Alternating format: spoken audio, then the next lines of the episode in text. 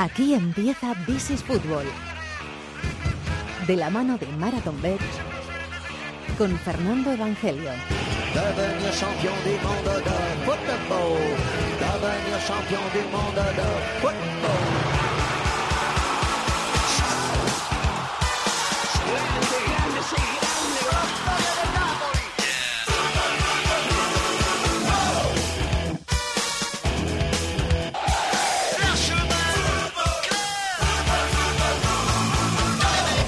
Tal? Bienvenidos al Rincón del Fútbol Internacional en la cadena COPE, capítulo número 336 de This is Football.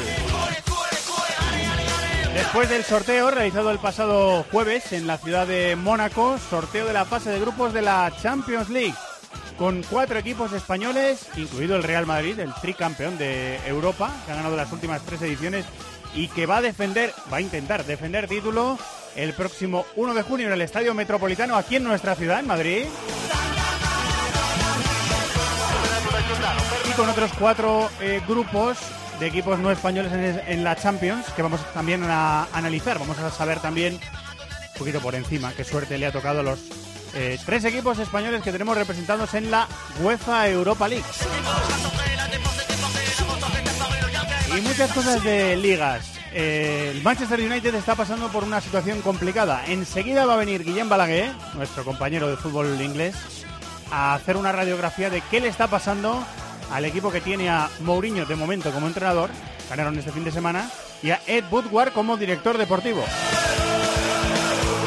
Protagonista de la Premier, invitado en Italia, junto a nuestro querido David de la Peña que ya está por aquí. Hola David, muy buenas. Muy buenas, Fer. Hay que apostar con Maratón Bet, hay que hacer cibercafé, está Padilla, está Ariel Judas con el fútbol sudamericano, ya está todo listo.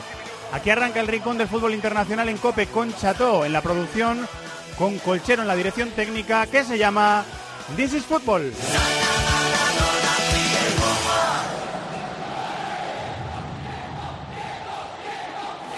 En Cope, tiempo de juego es algo más que deporte. Hola, Pepe, buenas tardes, tiempo de juego. Bienvenidos de Es nuevo entretenimiento. Dani Martínez, la última. Búscame otro huequín, ¿eh? Para hacer otra. Eso, Dani. Es información. Decimos ya, Miguelito, ¿quién juega en el Madrid? ¿Qué tal Manolo, Paco, Pepe, oyentes de tiempo de Tiempo de juego con Paco González, Manolo Lama y Pepe Domingo Castaño. El mejor equipo de la radio deportiva española. Cope, estar informado.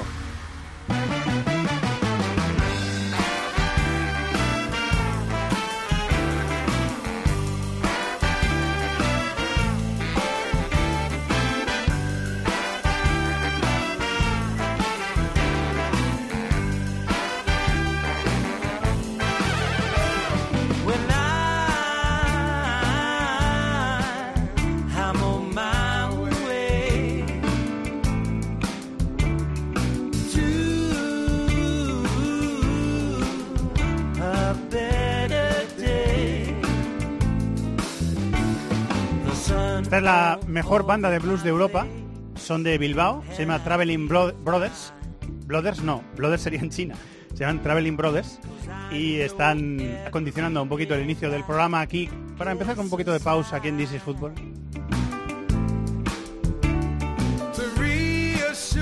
Hombre, pero se ha, ha venido Álvaro Bonrichetti al ¿Qué tal, estudio de is te, veo, te veo dulzón, ¿eh? Con ¿Qué este pasa? blues. ¿Cómo Te estás, dulzón, eh? Me gusta, me gusta, muy ¿Ya bien. estás viviendo entre nosotros? ¿Entre nosotros quiero decir en Madrid? Son, sono tornato. Sono tornato in España.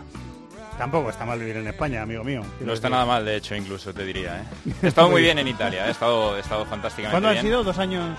He estado dos años y medio en Fox Sports Italia, hablando sobre todo de Liga Española, como no podía ser de otra manera, hablando mucho de fútbol internacional, de Bundesliga, del EDC, de copas inglesas, porque teníamos los derechos también de la League One, teníamos también la FA Cup, pero bueno, estamos ya Y ahora de otra etapa, otra etapa de tu vida. Otra etapa, muchas ganas. ¿Vas a hablar de fútbol italiano hoy con David de la Peña? Bueno, vamos a ver si nos dejan. Si te, si te dejamos. Por eso estás aquí, porque te dejamos. Hay un par de oyentes que nos han escrito durante la semana en la cuenta de, Twitter de este programa, que es arroba futbolcope, para decirnos que había unos pequeños problemas con eh, el podcast en la web. Están trabajando en ello. ¿Verdad que sí, Chato? Están trabajando en ello. Enseguida vais a poder seguir escuchando el podcast del programa en la web de cope.es. Y ya sabéis que este arranque de Dices Fútbol lo estamos usando también para que nos digáis de qué queréis que se hable en el programa. Nos ha escrito eh, José María Guinea, otro oyente en eh, Twitter, y nos ha dicho que a él le apetecería oír, eh, David, a personajes A menos relevantes, menos conocidos, No, nos encanta eso. menos mainstream. Debo decir que esta, esta parte del programa me está empezando a, a gustar mucho. ¿Ah, Lo sí? que dice la gente, sí, sí, me, me- me encanta saber eh, qué quieren. Todavía estamos oír. esperando a que el primero de ellos aparezca, pero Sí. José María Guinea tiene muchas papeletas porque nos ha sugerido que hablemos con un entrenador español que está en una parte determinada del planeta Oh. en segunda división, no en primera división. Y ahí hace, lo mucho, hace mucho frío. El planeta es inmenso, ¿eh? es muy grande. Sí, hace mucho frío en esa parte del planeta, así que otro día eh, llamamos a José María Guinea, lo Sí. preparamos Oh. y hablamos con el técnico Oh, que nos Me sugiere. parece estupendo. Así que los deseos son órdenes de los oyentes para nosotros. Vamos allá, vamos a hablar del sorteo de la fase de grupos de la Champions.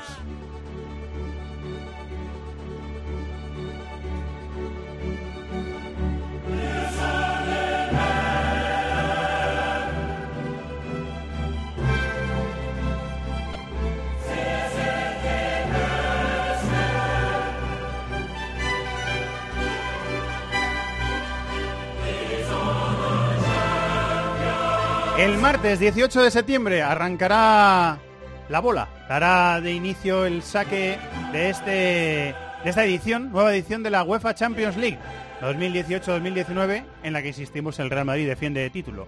Querido maestro Maldini, Hola, arroba Mundo Maldini, muy buenas, ¿cómo ¿qué estás? tal? Muy buenas. Porque Sí, es tu nuevo nick en Twitter, es mi nuevo Mundo nick en. Twitter, sí, lo comenté en Twitter y lo dije el otro día en la radio también. Eh, quiero englobar un poco mi mundo, digamos, ¿no? A ver, la, la tele... Compartir tu amor con todos, que tú Claro, no, solo eres Plus. radio ni solo claro, eres Twitter, puedes decir, oye, ¿por qué, eres te, tele". por qué te llamas Maldi- Maldini Plus y no Maldini Cope o Maldini As? Pues he dicho, pues la verdad es que sí, o sea, voy a, voy a, voy a juntar los tres y mi mundo, mi hemeroteca, mi videoteca, algún proyecto por ahí que ya os iré contando que creo que va, os va a gustar.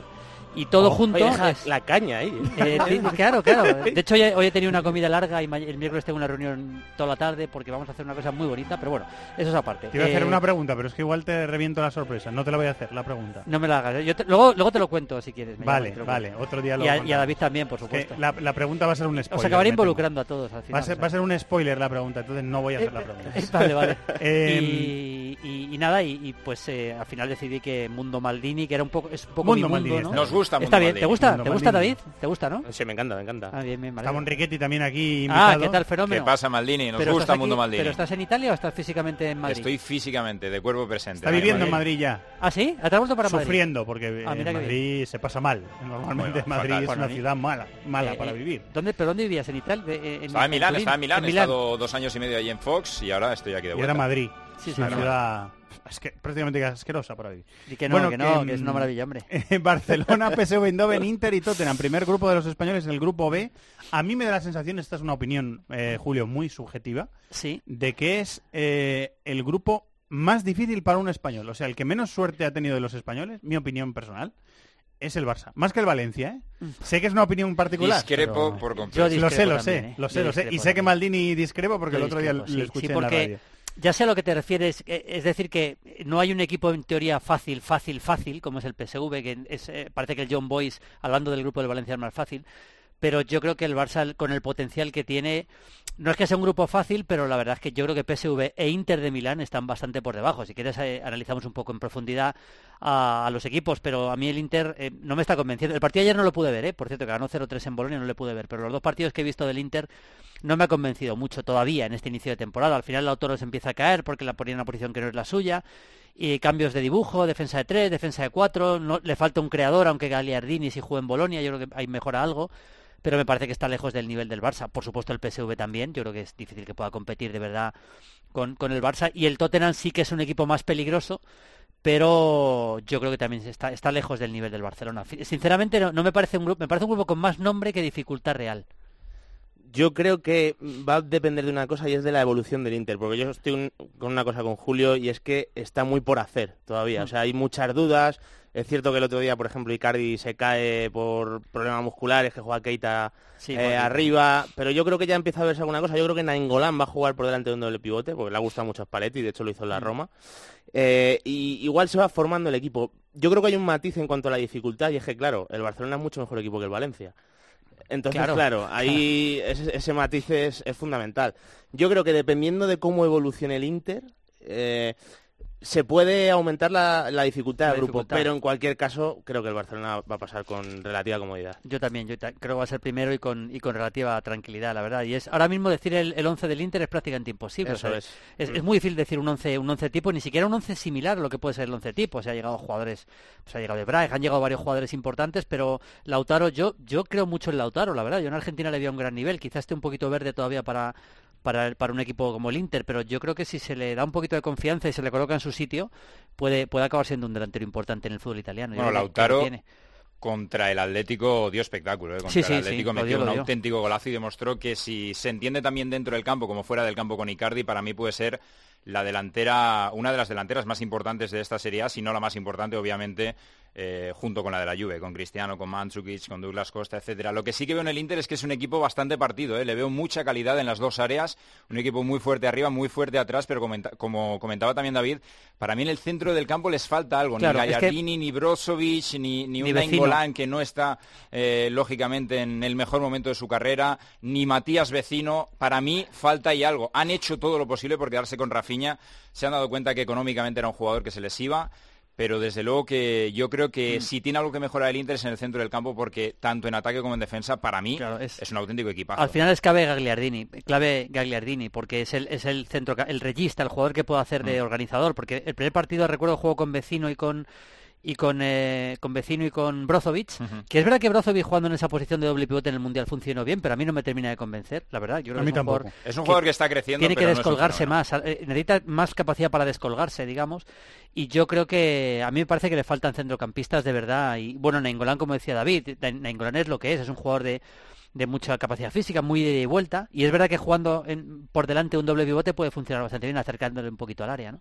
Con mucha llegada que le hemos visto Sí, es marcar que este Spalletti de le, le- gusta utilizarla y además para presionar arriba, que a Spalletti también le gusta y funciona bien, Nainggolan. Bueno, para vosotros eh, no. Para mí el Valencia sería el segundo en dificultad. Sí. Young Boys, Manchester United, Valencia, Juventus. ¿qué, qué, qué te dice el grupo así a bote pronto, Julio? Bueno, me dice que lógicamente es un grupo muy poderoso y la Juve yo creo que es eh, la mejor Juve de los últimos tiempos, porque ya no solo por Cristiano, sino porque es que tiene una gran plantilla. es que el otro día la Juventus Candidato a la Champions. sí. Claro, es que el otro día la Juventus, eh, en el partido contra la Lazio, en casa, que acabó ganando 2-0, pues eh, no jugó ni Dybala, ni Douglas Costa, ni Cuadrado titulares, fíjate que tres jugadores estoy comentando, y el equipo rindió muy buen nivel, con, jugó con Bernardeschi por la derecha, es decir, que tiene, tiene un técnico como Allegri que maneja muy bien varios registros, y tiene un equipo como para jugar con varios registros, puede jugar con extremos, puede jugar sin extremos, puede jugar con Cristiano de 9, que está funcionando mejor, Mandzukic de 9, ojo, aquí hay un detalle importante, y es que Mandzukic cuando juega delantero centro, Cristiano juega a la izquierda, pero cuando ataca la Juve, lógicamente cuando la Juve pierde el balón,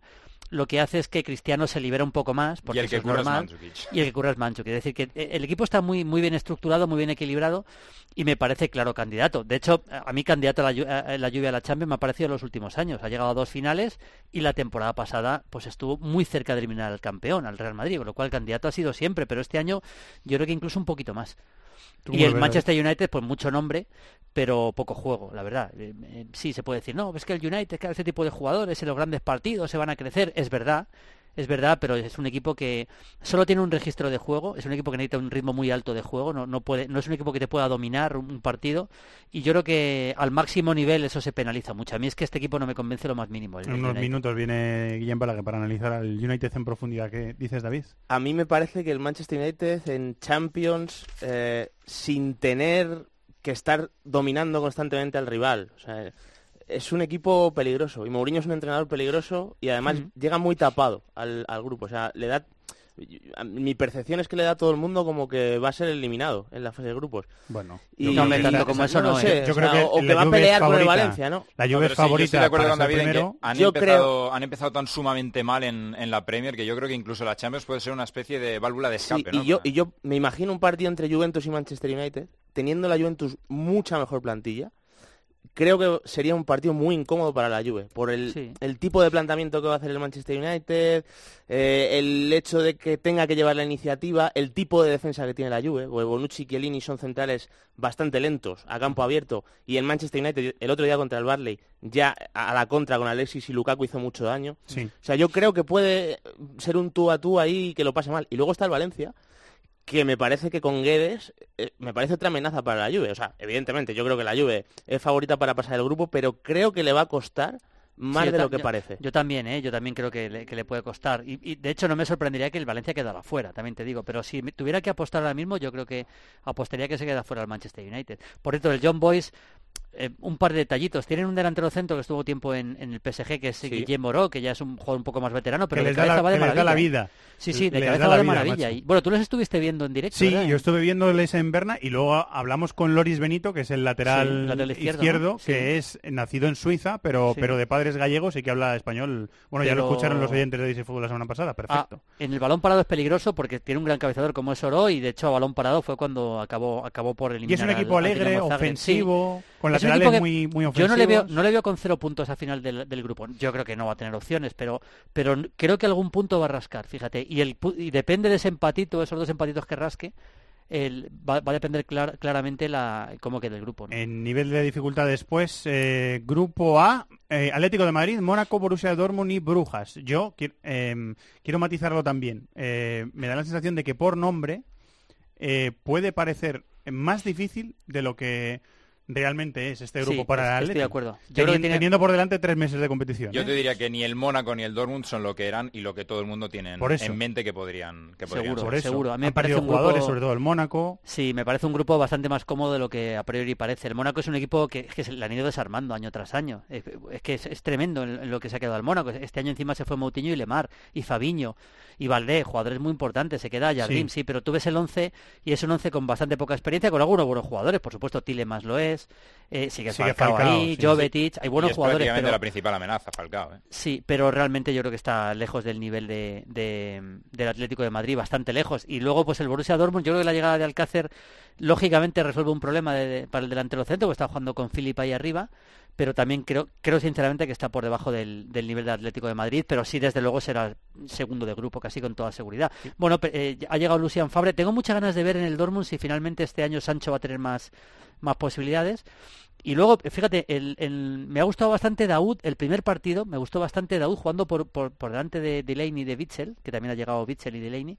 Me gustó bastante Daud y puede ser uno de los jugadores que puedan emerger por fin en este en esta Bundesliga. Probablemente, según el equipo vaya avanzando la liga y Fabre vaya eh, también cogiendo tiempo, el equipo cuaje como, como quiera él. Pero Sí. esa es la pinta que Sí, tiene ahora mismo. David. yo creo que Julio da una clave que es el fichaje de Alcácer. A mí me parece que Alcácer, no sé si él individualmente, si mentalmente después de haber eh, estado en el Barcelona muy en segundo plano, él va a resurgir. Pero me parece una oportunidad única, porque es que de verdad las, condiciones son para que lo haga. es que tiene que jugar, tiene que jugar todo. Y tiene mucho Porque- talento por detrás. ¿eh? Y, Sí. y- y es aparte un buen jugador para el plan Fabre, porque Fabre al final te, te pone el, el- el bloque ahí a media altura, te roba y te sale muy rápido. Y Alcácer es un jugador que de marques verticales lo domina de maravilla. Creo que va a encontrar un, un escenario de juego que le va a venir bien. Eh, Tiene además un compañero como Royce que si tiene continuidad es crack de primera fila. O sea que yo creo que el escenario es bueno para Alcácer. A mí me parece que el Atlético de Madrid en plantilla es muy superior tanto a Dortmund como a Mónaco, pero también me, me deja la sensación de que le está costando muchísimo arrancar a Simeone Sí. y saber Sí, realmente eso es qué verdad, quiere eso hacer. es cierto, O sea, eh, es- Y hay que, hay acordarse dudas de qué y- pasó la temporada pasada también. Claro, lo, Sí. que, lo que pasa que, bueno, vamos a ver qué margen de tiempo tarda Simeone, porque por plantilla, evidentemente, es que Hombre. le van a ofrecer soluciones constantemente, pero necesita eh, en- encontrar es- esas dos o tres claves, dónde está jugando Saúl o dónde le va a utilizar, porque no le está potenciando bien.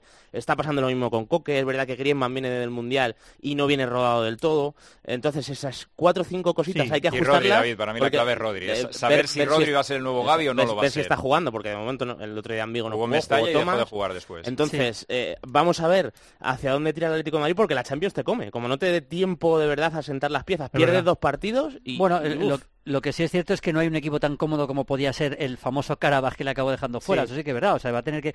Yo creo, yo creo que tiene el Atleti la mejor plantilla que yo he visto, en- seguramente desde que veo fútbol. Que tiene variantes de todo tipo y Estoy el Cholo va a tener que manejar manejar muy bien eh, esa, esa- a mí me parece Lemar un jugadorazo. Yo creo que Rodri va a acabar consolidándose. Yo creo, me, me cuesta creer que Rodri no acabe siendo titular indiscutible porque es un, un jugador fundamental y capital para este Atlético. Por cierto, un detalle del Brujas, que es el peor equipo del grupo. Pero tampoco es tan peor que el Mónaco. Yo creo que hay, hay bastante igualdad entre Brujas y, est- y este Mónaco. Tiene dos centrocampistas. eh, si veis al Brujas, eh, es un equipo que tiene dos centrocampistas que llegan y que tienen mucho gol. Uno se llama Bormer y otro es eh, Van Aken. Los dos son titulares indiscutibles y son dos llegadores Y, y no entre sé los si dos han Bormer, metido pero 25 goles. el año Van Aken pasado, ha sido convocado por Roberto Martínez para Sí, los sí, partidos de, extraña. de Bélgica, sí. Eh, y Bormer es holandés. Y que juega en el Feyenoord, ¿no? Mucho Exactamente. es pero es verdad, que- Bormer es el, el- el- y, el, Sí. y en el PSV también puede ser que jugara Bormer. Yo recuerdo No, el- recuerdo en el Feyenoord. Sí, pero digo que entre los dos han metido, mm, creo que 25 goles en Liga la temporada pasada. Ya sé que es la Liga belga, pero es que son dos centrocampistas. O sea que eh, es un equipo también con alguna cosita interesante. Siempre tres centrales, por lo menos eh, prácticamente, bueno, en todos los partidos que le he visto yo ha jugado con tres centrales. Y también, igual que decía antes del John Boyce, yo creo que es un escalón por encima del John Boyce.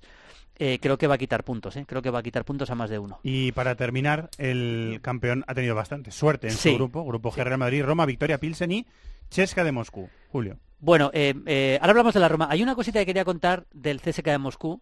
Le he visto varios partidos esta temporada porque al, al final, igual que yo creo que a vosotros, a mí me apetece ver equipos que conozco menos, ¿no? Para aprender más, ¿no? Y eso al final te- yo disfruto mucho con eso.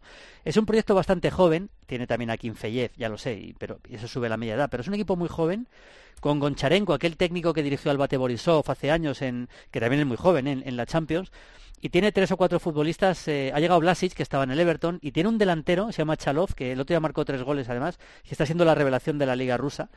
Delantero rápido, sobre todo define muy bien en el área. Es un delantero interesantísimo, de 20 años, que puede ser una de las revelaciones de, del fútbol ruso. Yo creo que va, va- va a acabar siendo un delantero muy importante.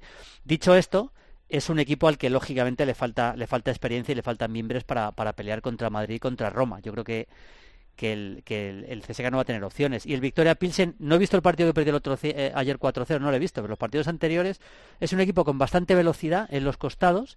Perchela, que es un jugador ya bastante veterano, lo está haciendo muy bien como extremo. Y luego tiene Kermenchik, que es un... Yo en- no entiendo que este jugador no le hayan eh, mirado a algún equipo de ligas superiores, porque eh, es una máquina de hacer goles y no es solo un delantero de área, es un jugador que cuando sale del área sabe, sabe moverse y es un jugador claramente para un equipo superior y para una liga superior. Y que está jugando con la selección. además. Sí, sí, sí, sí, sí. Sí, bueno, de selección tienen varios. Tiene Sí. a Limberski, es un equipo, lógicamente, la selección se nutre mucho del Victoria Pilsen, ¿no? Que es el campeón de, Sí, de y el, Liga C- Checa. por el. CSK, que decía Julio, es que es una renovación total. Yo creo Total, que es la, es la total, primera vez que los hermanos Berezutski eh, ya no están, o sea que ya va a ser un equipo un poquito más rápido atrás, igual con menos experiencia, pero, pero que atrás va a tener un poco más de explosividad. Y luego el mediocampo también eh, han perdido jugadores trascendentales, porque se ha ido Berblum, Sí. eh, Nachko, que al final era un jugador también importante, y, y sobre todo la salida de Golovin al, al Mónaco. O sea que, Mm. eh, bueno, es verdad. Ha llegado Abel Hernández, Sí, yo creo que no está sí. jugando mucho o los primeros partidos no jugó y está entrando ahora, pero es un equipo muy renovado con respecto a la idea que teníamos del CSK, que prácticamente eh, año tras año iba con los mismos. Y la Roma de Monchi se ha reforzado, ¿no? Ha fichado, ha fichado cosas. Este, Ha fichado, este sí, ha fichado cosas, ha fichado bien, mantiene la clave, jugadores clave como Checo. Vamos a ver, yo, yo tengo bastante fe en Justin Kluivert, que el primer partido ante el Torino salió en la segunda parte y estuvo francamente bien. Y hombre, es un equipo, es un equipo sobre todo muy bien trabajado, ya sabemos cómo es Di Francesco, o sea, un técnico que le gusta tener la pelota, que sale bien con ella desde atrás, un equipo que se maneja muy bien.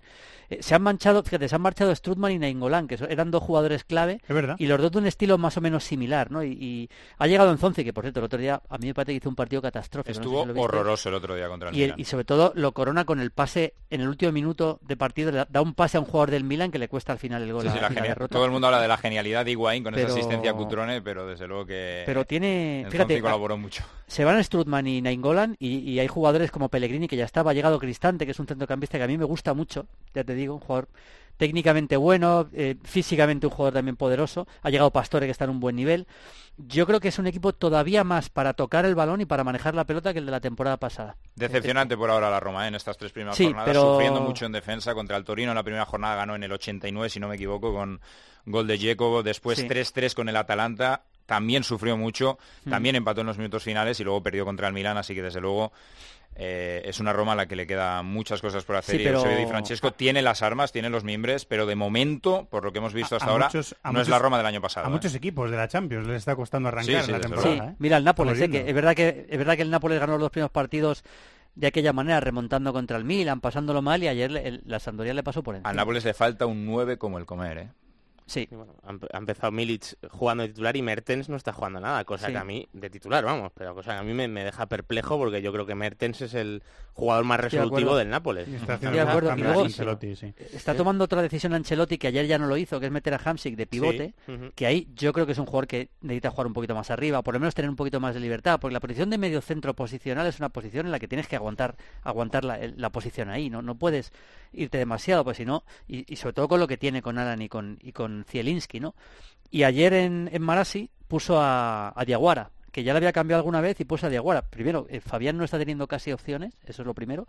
Y segundo, que, que, eh, yo creo que le, le falta un, un centro, un medio centro que maneje mejor el equipo, porque ni Hamsik puede jugar ahí, ni Diaguara lo es. ¿no? Bueno, como la temporada es muy larga y vamos a tener Hablaremos. mucho tiempo para, para hablar, también tenemos sección de fútbol italiano, vamos a ir comentando. Es que nos ponemos va- a hablar de todo y no paramos. ¿Cómo le va al Nápoles de, de Carlo Ancelotti? Te escuchamos el, el martes en tu querido Fiebre Maldini, porque ahora se llama Fiebre Maldini. No, la le vamos a poner del- Mundo Maldini al final. Ah, Mundo Lo Vamos a cambiar, sí, porque Ah, Mundo ta- Maldini, qui- vale. quiero llamarlo Mundo Maldini para que sea Mundo Maldini también toda Todo, la... para que sea todo. el Ha hecho todo un, un rebranding general de... Sí, sí, me sí, parece, sí, sí. bueno, todo lo que hace... Si se pone, se pone. Todo lo que hace Julio suele Es que tener- eh, eh, quiero que la marca sea esa y está bien, yo creo que está bien y, y bueno, va, va a quedar bien. lo- yo creo que mejor Mundo Maldini, está bonito, ¿no? Lo. Está bonito, está bonito. Es, boni- Es bonito, es- es bonito. Es bonito, es bonito. Gracias, maestro. Un abrazo.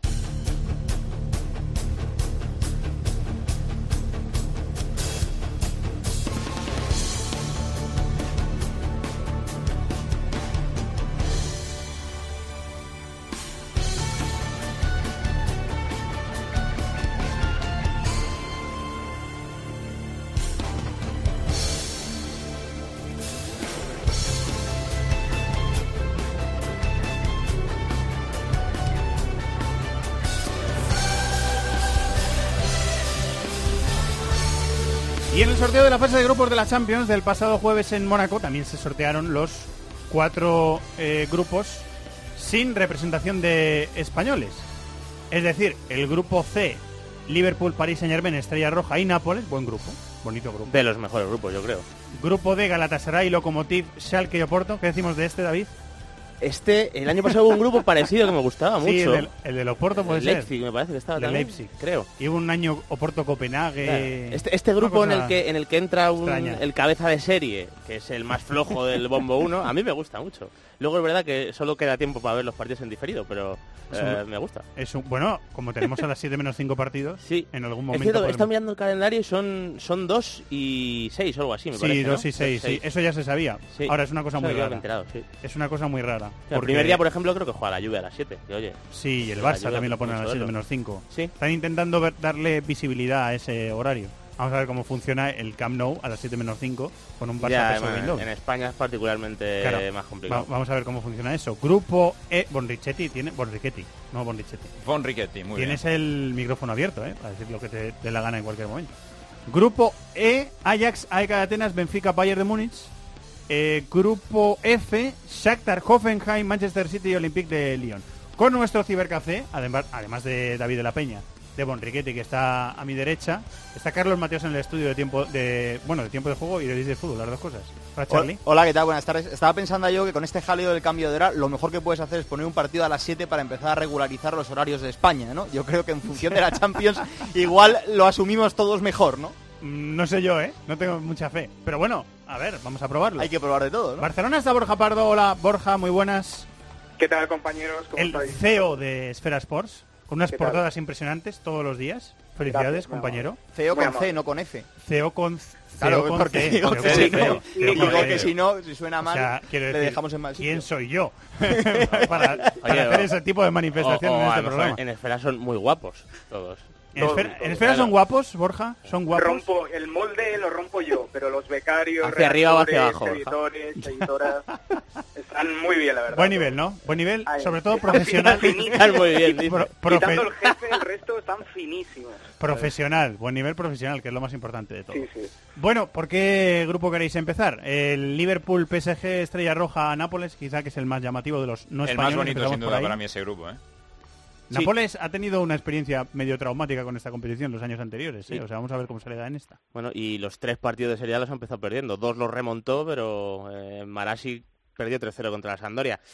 Yo creo sinceramente que el que peor lo va a pasar es el Nápoles, pero el PSG tampoco ha empezado demasiado bien. Lo que pasa es que al final, cualitativamente, Sí, está luego muy por encima. Vamos a hablar con Alem Valnegri, pero muchos cambios Tuchel. Está cambiando muchas cosas. Está intentando ahí darle a Y las está teclas. haciendo cosas raras. Luego lo hablamos bien con Alen, pero sí está haciendo cosas raras. Y el, Estre- el Estrella Roja, que es campeón del- de Europa en el año 91, va a jugar por primera vez la Champions. Había jugado Copa de Europa, pero no Europa. había jugado Champions. Sí, sí, Perdona, no, Charlie. No, no, te decía que en el país Saint Germain, que es verdad que está cambiando cosas Tuchel, pero al final eh, Mbappé, Cavani y Neymar funcionan. O sea, Cavani ha marcado unos cuatro partidos, creo que los dos han marcado, o sea, creo que el triplete ha marcado goles también en dos partidos los tres. O sea, que al final eso es lo que hace un poco diferente al, al Paris Saint Germain, ¿no? Quizás con respecto a sus otros dos rivales. En el caso del Liverpool, al final penalizado por la clasificación del Benfica, se puede decir, que es lo que le desplaza al tercer bombo y lo que le hace caer aquí con, con estos dos equipos y con el Estrella Roja, que yo vi la eliminatoria, el partido de vuelta contra, contra el Red Bull Salzburg y demuestra un poco lo que es el Estrella Roja y los prototipos que hay en torno al fútbol balcánico se dan todos en ese partido. Eh, se pone 2 arriba el Red Bull Salzburg, monta una tangana enorme el Estrella Roja con los jugadores del Red Bull Salzburg y dos minutos después les caen dos goles en minuto y medio, con lo cual es un equipo que lleva los partidos a- al límite y que igual ahí se pueden encontrar incómodos. Salzburgo, desde que lo compró Red Bull, ha intentado 11 veces jugar la Champions y las 11 No han lo han fracasado. conseguido nunca, ¿eh? Y las 11 han fracasado. Es una cosa... Una eliminó el Dudelange, que es el equipo de moda en Europa. El Dudelange es el que va a jugar El luxemburgués. Europa League, sí. Contra, le ha tocado con el Betis, Betis, Olympiacos, Milan, ¿no? Con el Betis. Sí, Betis, con el Betis, sí, El Betis en el grupo, el Betis. Perdona, Borja, ¿qué vas a decir? Sí, con el Betis, Milan y Olympiacos. Eh, quería comentaros, creo que el favoritismo a priori es para Paris Saint Germain y Liverpool. Es muy oportunista decirlo, pero uno podría pensar, bueno, si el Nápoles va al campo de la Sampdoria y pierde 3-0, ¿qué le puede pasar en el Parque de los Príncipes o en Anfield? Es verdad que cambiarán cosas, que el equipo de Ancelotti todavía tiene que armarse, pero favoritismo a priori para mí, para los Reds y para el Paris Saint Germain. Dicho esto, creo que es un grupo muy atractivo.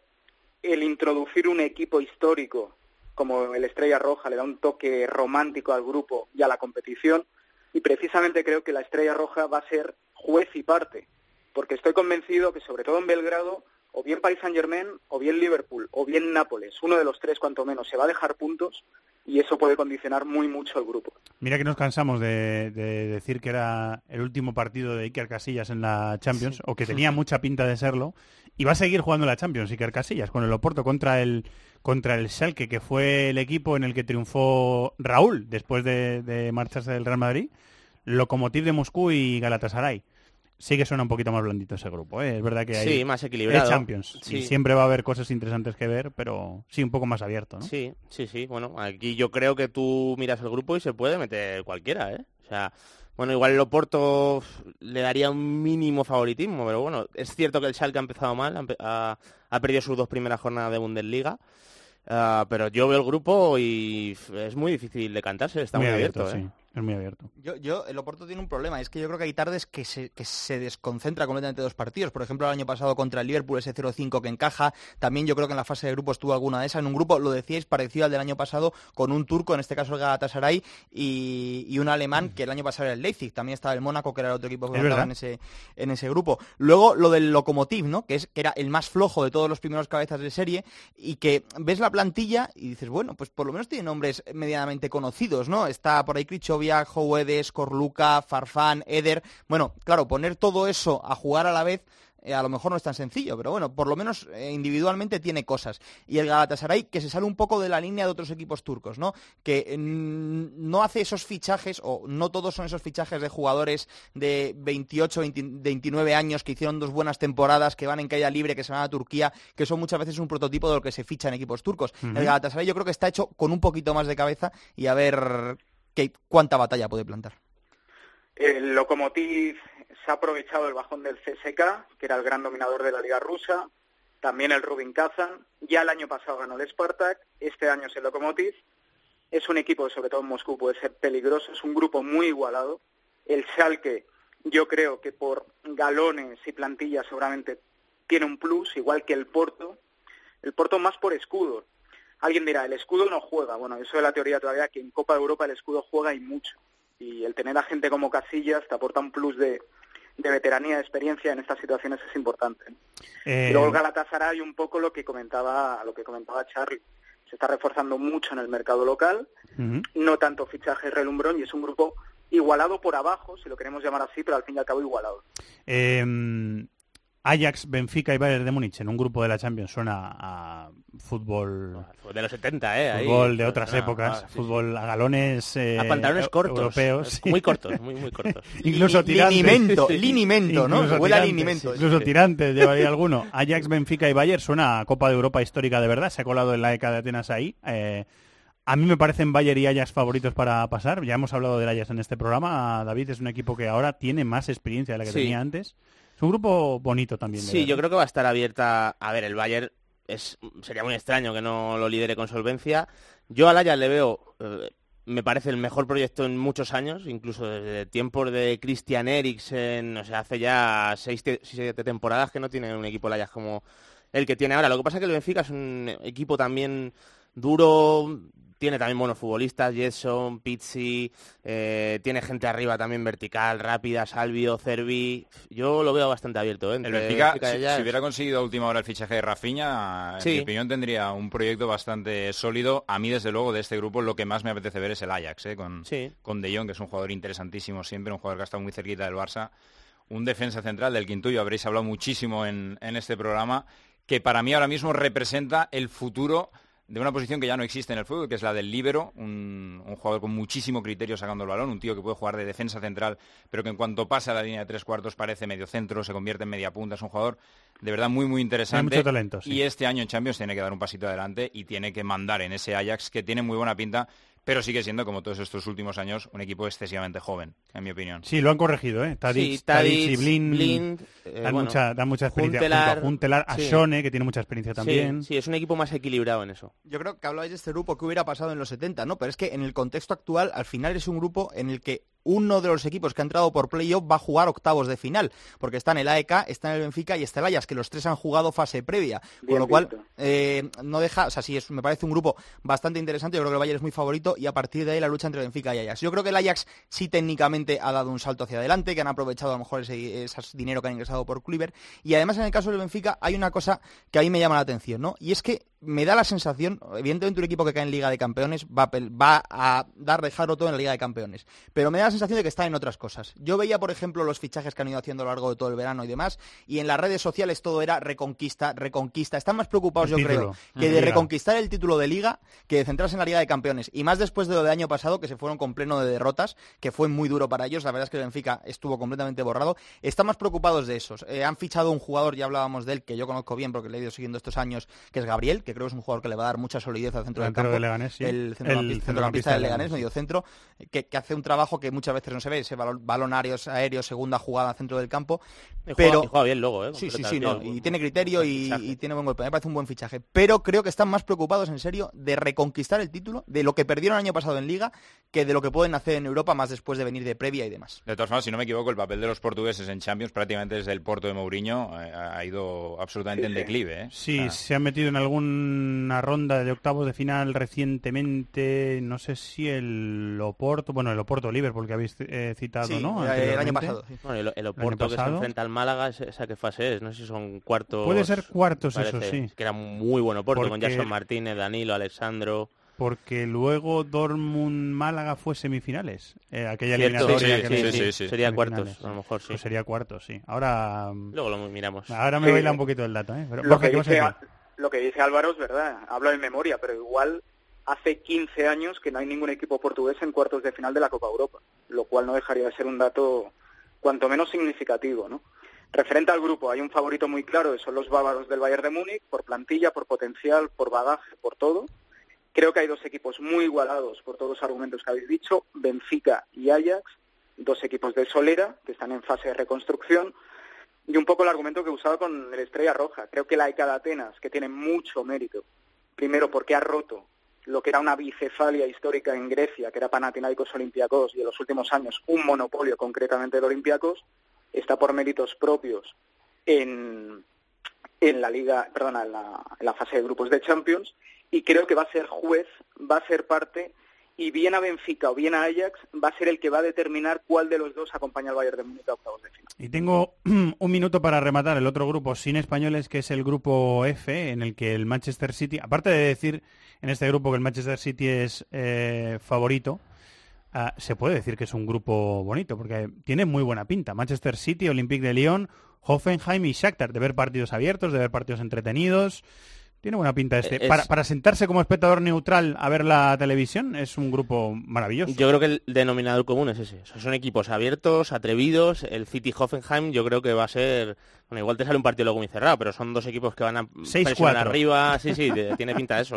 Yo Desde creo que que- Hoffenheim le va a plantar cara al City, ¿eh? No, no va a ser un equipo que se empequeñezca ante, No, no, ellos ante juegan- el le va a atacar, le va a Sí, atacar. ellos, ellos tienen claro su plan de juego y es ese. Manchester City aparte, eh, una punta de cada uno. El Shakhtar Donetsk que sigue con ese modelo que tiene casi cada año, brasileños, ucranianos, ucranianos brasileños, 4-3-4 brasileños con mucha clase que le dan un impulso al equipo y que le sigue sirviendo para entrar en Liga de Sí, Campeones. se han ido Fred, Bernard, pero han fichado otros tres Pero o fichan cuatro otros tres o brasileños. cuatro, es que siempre Sí. lo mismo, se van Sí. unos y vienen otros. Mm. Eh, en el caso del Olympique de Lyon, el mejor fichaje mantener a Fekir, que yo creo que era un jugador de- determinante, va a seguir y yo creo que eso le puede ayudar mucho. Ha llegado Musa Dembélé, ¿no? El Musa. Dembélé también, eh, de Sí, para sustituir a Mariano, A ¿no? Mariano, sí. También es otra, otro jugador interesante. Y luego en el Hoffenheim, yo quiero ver cómo se comporta el equipo este año, porque evidentemente está en un momento dulce jugando la Liga de Campeones, pero va a tener durante un año entero un entrenador que saben que se va a ir la temporada que viene. Y yo no sé eso cómo puede afectar al devenir de un equipo, porque al final Nagelsmann, Nagelsmann se va a ir al Leipzig cuando acabe la temporada. Yo no lo hubiera anunciado así, pero ya se ha anunciado y yo no sé eso cómo puede afectar al, al Es una cosa rarísima que se acepta con naturalidad solo en un fútbol como el alemán, en el que es gente tan, mucho eso. tan exageradamente educada, tan exageradamente correcta que se puede permitir incluso el lujo de anunciar públicamente que la próxima temporada entrenará además al equipo más odiado de Alemania, que es en este caso el, el Leipzig. Así que yo también tengo mucha curiosidad por, por ver cómo funciona este Hoffenheim, que el año pasado fue interesantísimo, el año anterior aún más, y sobre todo de ver cómo sigue creciendo Nagelsmann, que desde luego encarna ese jugador de PC fútbol que hemos llevado todos dentro siempre, ese jugador que con 30 años, ese chaval que con 30 años se consigue poner al frente de un proyecto uno- tan interesante como este. valores más prometedores de los banquillos Sin en duda, Europa. acabará en el Bayern tarde o eso, temprano. eso sin duda. Y yo, y yo he pensado que podía estar cerca del Bayern, incluso en esta época. Todos, Al final sí, han, tenido dudas, se quedó sin entrenador el Bayern. han tenido dudas y, y- y no han elegido Nagelsmann, han elegido a Kovac. ¿Qué ibas a decir, Borja? El City claramente muy favorito. El Lyon tiene individualidades de mucho nivel. Bernard Traoré a mí es un jugador que me encanta. Memphis Depay, eh, Fekir. Pero también creo que por ADN propio del club y de los jugadores es un equipo un poco pecho frío, que dirían los argentinos. O sea, hay jugadores ahí que son como el Guadiana. Te pueden hacer un partidazo ante el Paris Saint-Germain, pero luego van al campo del Angers y te pierden 2-0 y creo que el Lyon eso le puede penalizar en Copa Europa. Hoffenheim, una plantilla muy equilibrada, sin grandes estrellas, con la mano de Nagelsmann, que sabe muy bien lo que hace, y el Shakhtar con una estructura, ya lo habéis dicho, ucranianos más brasileños, ha perdido efectivamente a Bernard, ha perdido a Fred, ha perdido a Darillo Serna, que está en el verdad. y a buen nivel, que estuvo sancionado creo que por dopaje y ha recalado en Italia en uno de los fichajes más random de este verano, Darillo Serna, que sonó para el Barça no hace tanto, está en el Cagliari, pero el Shakhtar va a competir seguro. Si Qué yo tuviera que mojarme Cagliari. por alguno, Shakhtar y City. Te has puesto un poco No, melancólico en claro, es este que, pi- momento. es que pienso en esos jugadores que a lo mejor parece que están de vuelta de todo, les llama el Cagliari y dicen, pues mira, sí, Pues me voy, mira, me voy a Cerdeña. bonito donde ir a vivir. Quería rematar David. Era octavos eso, pero en la 2008 Era octavos- era octavos contra el Málaga. el Porto Málaga o Porto. Pero luego en la 2008-2009 llega hasta cuartos el Oporto que le elimina al Manchester United con aquel golazo de Cristiano Ronaldo en, en Ah. Portugal. Eso sí que son cuartos. Que elimina al Atlético de Es Madrid. Lo he mirado, ¿eh? Me hago viejo, ¿eh? Sí. Ya ni me, acor- ya ni me acordaba de esas cosas. Ya, ya que está aquí Álvaro, quería preguntarle, ¿cómo se ha vivido lo del fichaje de Borrielo por Ibiza, por ejemplo? Porque Bueno, es un punto que, que me llama mucho la atención, ¿eh? Ha sido, ha sido una auténtica locura y la gente obviamente habla muy poco de fútbol cuando se refiere a, a la llegada de Borrielo a Ibiza. es que tengo hablando- verdadera curiosidad, o sea... Estamos hablando de un jugador que nunca se ha consolidado en ningún equipo en el que ha estado. Ha, ha probado incluso la experiencia de la Premier League con el West Ham, no le fue nada bien. Eh, su última buena temporada prácticamente es la de hace dos años, precisamente en el Cagliari, en Cerdeña. Yo creo que por eso eh, su elección de, irse a jugar a Ibiza ha sido un poco esa. A él le gusta más la buena vida que el fútbol. Lo ha demostrado siempre y hay que, hay que recordar que este chico lleva 10 años veraneando en Ibiza, es prácticamente su casa. Así que si le prolongas el verano durante todo el año y, y le mandas a jugar a la Segunda División B, donde yo creo que va a meter goles hasta con el codo, porque Borrielo sigue teniendo ese instinto killer y de hecho ha rechazado muchas ofertas tanto de la Serie B, pero ojo, también de la Serie A. ¿eh? O sea, estamos hablando de un jugador que podría haber jugado en Serie A y ha decidido jugar en el Ibiza. Así que yo tengo muchísima curiosidad por ver cómo funciona, pero desde luego va a seguir llevando la vida que le hemos visto un poco en redes sociales, sobre todo en las revistas del corazón No en Italia. ninguna duda. Durante el verano la va a extender a todo el año, lo cual me parece un auténtico planazo. Iremos a Ibiza a verle, ¿os parece bien, compañeros? Yo, yo me propongo, ¿eh? como corre- co- corresponsal de, Ibiza. del Ibiza Ey. allí para la COPE. Eh, tenemos, tenemos un sal- pero lo tenemos preparado o no? Le- eh, ah, pero lo tenemos, lo tenemos preparado. Venga, pues dale. Si parla. Eh, llamamos de España solo para darte un aplauso. Esto pasó en tiempo del juego hace algunas temporadas. Más que a ti, a tu finanzata. Y al anterior y al anterior. Ah, è quello che si dice, ma non è vero però, eh. Abel Rodriguez è l'unica vera. Viva la Spagna! ¡Y viva Borrielo! Esa, esa ovación se llevó Marco Burrielo en tiempo de juego. Una ovación merecida. No se merece menos. Una ovación Lo merecida. presentan mañana con el Ibiza, ¿eh? vamos a ver si lo podemos, si lo podemos a meter en, divertir. en tiempo. Vamos a ver si llega la En el presentación. estará Síguelo. simpático. Nos, nos, nos vamos a divertir. Nos vamos a divertir mucho esta temporada. Borja, muchas gracias, compañero. Fernando, una reflexión, 10 segundos. Decía Álvaro, todos queríamos ser Nagelsmann, matizo, todos queremos ser Borriel. Sí, Desde luego, desde Está bien, luego. te la compramos. Gracias, Borja. Un abrazo. Un abrazo. Gracias, Charlie. Gracias, un abrazo. Tres grupos de la Europa League, simplemente decirlos. En el grupo F, Dudelange, Milan, Olympiacos, Betis, ya lo han comentado antes los compañeros del Cibercafé. Grupo G, Glasgow Rangers, es decir, Stephen Gerrard. Luego hablamos del Rangers, que ha perdido el derby este fin de semana. Rapid de Viena, Esparta de Moscú y Villarreal. Y en el en grupo G están el Akhisar, Akhisarspor de Turquía, el Krasnodar ruso y el Estándar de Lieja junto al Sevilla.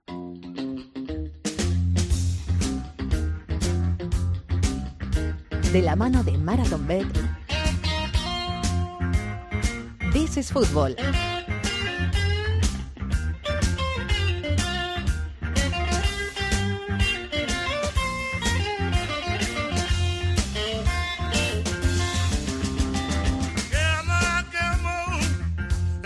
Blue Saco, como siempre, para apostar en This is Football con los amigos de Marathon Bet. Está por ahí David González. Hola David, muy buenas. Hola, hola Fernando, ¿qué tal? ¿Qué tal compañero? ¿Todo bien en Inglaterra? Todo bien, todo bien aquí en Inglaterra, todo bien. Que estamos hablando de Champions y quieres hacer, quieres proponer apuestas de Champions para la fase de grupos de la Champions, que supongo que hay- habrá mucha gente que apuesta a la Champions. Es una competición multitudinaria, ¿no?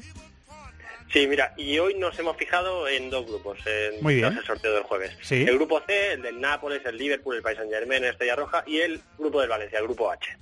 ¿Y las apuestas del grupo C cómo están? Para ganar el, el grupo, ¿quién es el favorito, por ejemplo, para ganar ese grupo?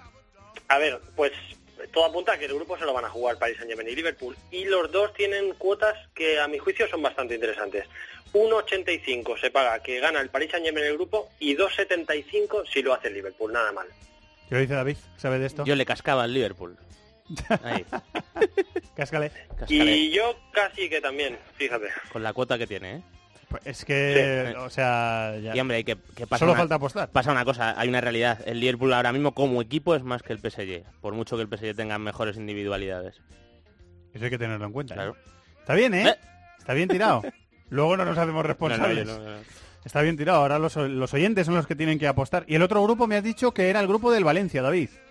Sí, y este grupo también trae cuotas interesantes. Mira, la clasificación del Valencia, por ejemplo, se paga ahora mismo a 2,80, que no está nada mal. Parece que se lo va a jugar con el United, parece. Pero también se puede apostar en contra de que la Juve va a ganar el grupo. Y esto tiene una cuota de 2,35 y no y es gran cosa porque no es tan raro porque se ha dado solo una vez de las últimas cinco ediciones de la Champions League. O sea, ha llegado a dos finales, pero solo ha ganado el grupo una vez de los últimos cinco años. No, Bueno, me- no, A mí me gustan las dos, ¿eh? me las creo las dos. no me disgusta esa. De- De hecho... Arriesgada, pero interesante.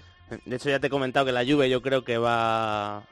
No lo va a tener tan fácil en la fase de grupos de la Champions. Y para ganar la Champions, y para ganar el título, ¿cómo está? Imagino que será el City favorito, porque era lo que estaba escuchando los últimos días, David. Pues eh, sí, efectivamente, es el Manchester City. Ya pasó lo mismo el año pasado, luego se fue desinflando, ¿Es pero verdad? es el City quien lidera esta clasificación de predicciones por delante de Juve y de Barcelona. El City se paga a 5,50. Y ya viene en el tercer escalón vendrían Real Madrid, Bayern y PSG. se paga a 8,50 por euro apostado si el Madrid repite título por cuarta vez consecutiva sería. Muy bien. Eh, había oído que estaba el Madrid peor situado, pero Marathon Bet, que es con la casa de apuestas que, que apostamos en This is Football, está el Madrid ahí colocado, rezagado por detrás del Manchester City. Que ya has dicho tú, David, que la temporada pasada también partía como favorito y al final no fue campeón. Así que se trata de eso, se trata de apostar. Muy bien, compañero. Muchas gracias. Hasta dentro de dos semanas, ¿vale? Venga, muchas gracias. Un abrazo. Adiós. Eh, las apuestas de Marathon Bet en This is Football. Ya sabéis que hay que jugar con responsabilidad, cuotas sujetas a cambios para mayores de 18 años y que se pueden consultar las condiciones en marathonbet.es. We're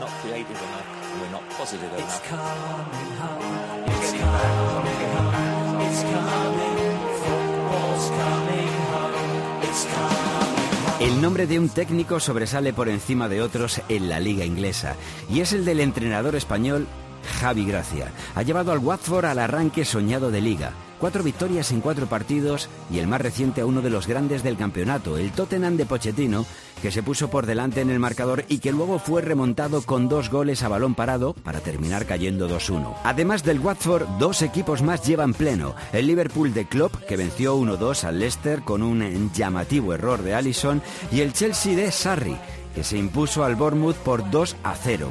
El campeón el City de Guardiola pudo saltar la muralla de Benítez y ganar al Newcastle por 2-1. Victoria también para Mourinho. Tras una semana muy complicada, llena de críticas y de dudas, el United jugó bien y ganó 0-2 en campo del Barley. También ganó el Arsenal de Emery 2-3 en Cardiff. Hubo victorias para Southampton y Wolverhampton y dos empates, 2-2 en el Brighton Fulham y 1-1 en el Everton Huddersfield. Esa es la crónica del fin de semana. En la jornada de la Premier, donde teníamos, bueno, ha habido partidos interesantes. Enseguida volvemos a Manchester también, pero teníamos, eh, estábamos muy pendientes de eh, un partido, del partido del Manchester United, sobre todo después del 0-3 del Tottenham en Old Trafford el lunes pasado. Eh, se ha hablado mucho durante la semana de Mourinho, de su situación en el club, de Ed Woodward, el director deportivo del, del equipo, de si echan eh, de menos o no a Alex Ferguson, de muchas cosas. Se ha hablado en la eh, ciudad de Manchester, en el lado rojo de la ciudad de Manchester esta semana. Y queríamos eh, analizarlas, queríamos reposarlas un poquito con nuestro querido Guillem Balaguer. Hola Guillem, muy buenas, ¿cómo estás? ¿Qué hay, Fernando? ¿Todo bien? Todo bien, muy, muy liado de trabajo, así que te lo agradezco una vez más. ¿eh? bueno, ahí estamos. Eh, Y esa historia, por cierto, eh, antes de que preguntes, hay que empezar por el final. ¿Has visto a Mourinho echando, eh, acercándose a los, a los aficionados y regalándole la chaqueta a uno de ellos? No, no lo había visto eh, después del partido de después de la victoria en Barley, dices, ¿no? Sí. No lo había visto, pero lo que sí he visto, o lo que sí he leído, mejor dicho, han sido los piropos que le ha echado a, a los aficionados del United que el otro día se quedaron en el Trafford a aplaudir. Eso sí que lo he visto. Bueno, pues eh, como, como con casi todo, en el caso Mourinho, estos cosas no suelen ser inocentes. Hay una guerra clarísima dentro del club. El partido empieza contra el Burnley 20 minutos antes con un avión eh, que se pasa con un, eh, con, con un, ¿cómo se dice? Con un banner, con un, eh, ya lo diré, con un trozo de trapo colgado en el que decía Sí, una pancarta, sí. pancarta, esa es la palabra, pancarta diciendo eh, Ed Woodward, especialista en fracaso, que es lo que le llamó eh, Mourinho a Arsene Wenger cuando estaba en el, en el Chelsea. Es verdad. Eh, pagada por aficionados de- del Manchester United que empiezan a cambiar o intentar cambiar el discurso mediático de que aquí la culpa de todo la tiene Mourinho y Mourinho desde el momento en que siente que los- el aficionado está con él o, o- o al menos que hay algunos en duda pues se ha acercado muchísimo a, a la hinchada ya viste que después de perder contra el Tottenham pues se fue a aplaudir a, un grupo de ellos los pocos que quedaban en el estadio. Eh, eso que una semana, hace una semana vino a decir que él no era un entrenador de espavientos, refiriéndose a Jurgen Klopp o algún otro, bueno, él es entrenador de, de gestos eh, simbólicos y efectivamente al final del partido se ha acercado eh, a la grada detrás de uno de los goles y le ha regalado la chaqueta a uno de ellos, lo ha hecho con la suficiente velocidad para que se pueda grabar y así se ha emitido y lógicamente eso sirve a la afición para decir eh, está con nosotros, busca la unidad, al final del partido ha dicho que Mourinho ha dicho que Ed Woodward ha ganado el partido, no solo el, equipo, no solo la afición, sino Ed Woodward también. Ed Woodward es el eh, director ejecutivo al que Mourinho le culpa de eh, un montón de cosas, de una mala pretemporada, de no haber fichado jugadores que quería, especialmente en la parte defensiva, y en el fondo, eh, como suele ocurrir en sus terceras temporadas, es el es el malo de la película de la película que está intentando crear Mourinho. Yo pregunté a un compañero en Inglaterra, eh, un poco extrañado por eh, el cambio de, ten- de tendencia, o mejor, lo- en lo que se ha convertido el Manchester United, que era un club que con Alex Ferguson eh, hacía cierto tipo de fichajes bastante grandes y es verdad que ha llegado Pogba por una cantidad supermillonaria, es verdad que el equipo se ha reforzado en, algunos, en algunas posiciones, pero al, equipo le faltan muchas cosas. Y yo pregunté, lo que me, lo que me comentaron, eh, es que Ed Woodward es un señor que tiene mucha idea de, de- marketing, de números eh, de otro tipo de cosas que le hace falta a un club como ese, pero que de fútbol va mucho más justo. No sé si tú piensas igual. Eh, efectivamente es así, no, no sabe, no tiene ni idea de, fútbol y se puede decir simplemente así. Yo creo que hasta él lo admitiría, pero bueno, es el encargado por los Glazers, por los dueños, de hacer el club eh, económicamente fuerte. Y fíjate si lo es, que eh, vale tanto, es el, es el club más valioso del mundo, con los Dallas Cowboys. vale calculado unos 4.200 eh, millones de euros, es el valor del, del Manchester United ahora mismo, pasaron a la sponsorización de unos ocho sponsors, ocho patrocinadores, a unos 50 con Woodward, y llegó a cometer el error de decir que los resultados en el campo no afectaban al, al- al club, en realidad, que es como decir, es igual, es igual que se pierda o se gane, porque vamos a ganar la pasta que necesitamos para que los Blazers se vayan a casa contentos y, y reciban sus dividendos y sus beneficios, y lógicamente es el, es el, el hombre más fuerte del, del club. Los Blazers, que tampoco tienen ni idea de fútbol, lo que ven es que de momento, bueno, se está compitiendo la Champions League casi todos los años. Es cierto que desde que se ha ido Ferguson, estamos hablando de, antes lo estaba viendo, un, cuarto, un séptimo, un sexto, solamente un segundo el año pasado. Eh, es decir, no es el Manchester United de, de- equipo de resultados ahora mismo. Sí que es verdad que eh, no se ha fichado bien igual esta temporada, al menos como lo quería el entrenador, que después de fichar, después de renovar su contrato piensa, bueno, pues ahora me harán caso. Y no le han hecho caso, quería a Toby eh, del Tottenham y, no lo ha conseguido. Intentó Jorrimina, Godín, William. Este año se les ha escapado un montón de, de jugadores y, eh, y no se ha fichado prácticamente nada, o al menos no se ha fichado que, lo que quería Mourinho. Pues en esa si- situación estamos, hay suficientes razones para que Mourinho haga eh, a su manera eh, eso, consiga que alguien sea culpable de cualquier cosa mala y si sale bien, será cosa de él, claro, porque sin, sin tener los jugadores que necesita, la plantilla que necesita, si además le sale bien, pues demuestra que es lo que dice que es y lo que, que constantemente necesita decir que es el, el mejor entrenador, uno de los mejores entre- entrenadores del mundo. Eh, es verdad que una de las cosas que ha pensado Woodward para compensar eso, viendo que eh, la crítica es muy fuerte cuando hay ciertos resultados del Manchester United y el, y el arranque, hoy ha jugado bastante bien el equipo, ¿eh? pero el arranque de temporada eh, no ha sido nada bueno. Eh, es verdad que se ha pensado en, en gente como Monchi o como Paratici, el director eh, deportivo del- de la Juve, para ocupar un puesto eh, para fichar en el club. No lo tengo claro porque es que no es eh, cómo están funcionando las cosas. No es muy difícil fichar para el Manchester United. Eh, si, si tú tienes un entrenador que te dice nos faltan centrales y es una cosa bastante obvia por otro lado, pues ya ahí tienes ya toda la información que quieres. eh. Tienen, tienen lógicamente ojeadores y la información necesaria. Lo que pasa que eh, eh, en lo que se en lo que varía, dijéramos, la estrategia de Woodward con la de Mourinho, es que Mourinho los quiere ya hechos, los quiere para allá, quiere gastarse un pastón, y Woodward lo que querría es tener pues jugadores más jóvenes. Ahí quizás sí que entraría la idea de traer un, Monchi, pero no me da, vamos, me vi con Monchi antes de ayer y no por ahí no han ido los, los tiros. Así que no, no, no creo, no creo que, estén, estén eh, buscando esa solución, pero algo puede pasar porque a nadie le gusta que, que vuelen una pancarta sobre un estadio, que eso es un pastón, y que, y, y que lógicamente eh, acentúa la presión sobre el, el director ejecutivo. Ya te digo, está tranquilo porque los dueños no, no, si van a echar a alguien, si en algún momento tiene que echar a alguien, será el entrenador.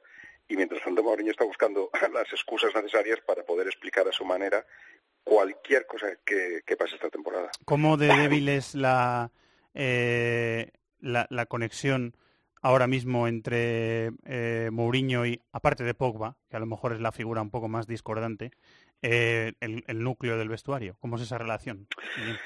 Está claro que no es un vestuario al que acudas ahora mismo con muchas, muchas, muchas ganas de entrenar, porque tienes amigos y porque y porque es el sitio, el mejor sitio en el que en el que se pueda estar. Eh, no es así. Eh, Woodward, por ejemplo, se le ve más que nunca, aparece en entrenamientos más que nunca, ya se sabe la- las diferencias y la distancia que hay entre Woodward y, eh, y Mourinho, por mucho que se filtré por ahí que Mourinho le envió el otro día un mensajito de besos a sus a sus eh, a sus eh, a los hijos de, de Woodward.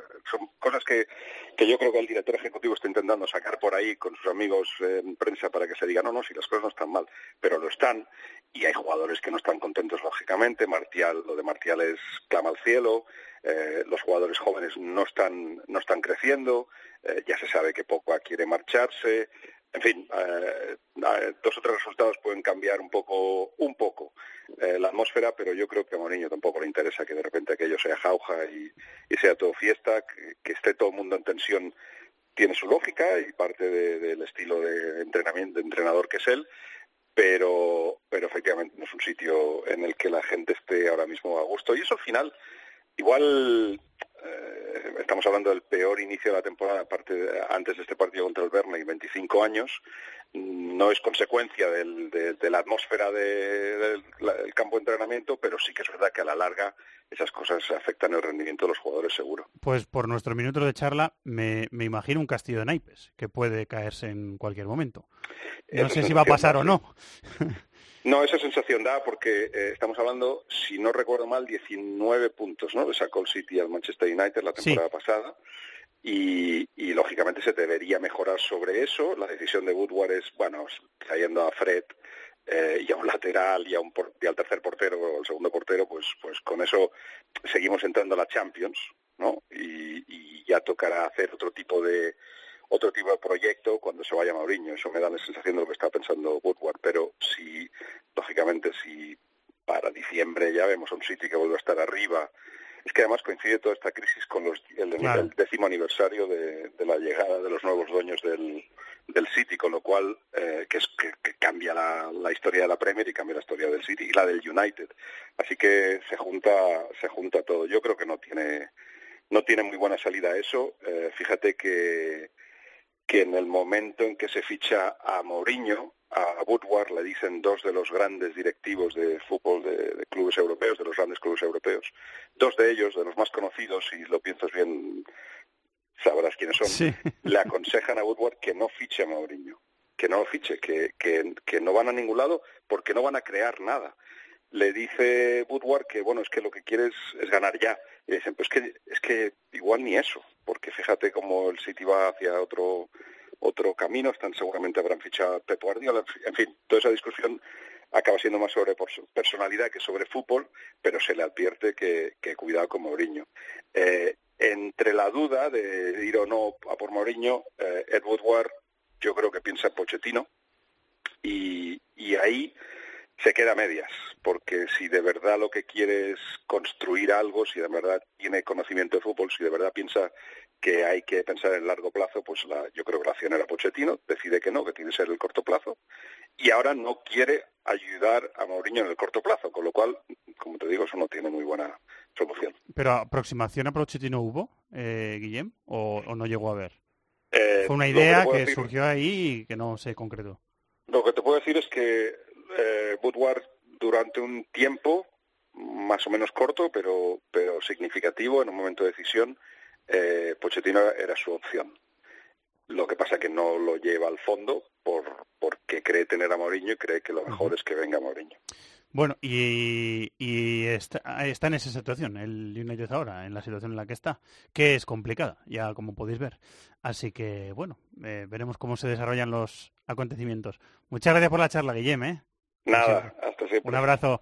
Chao.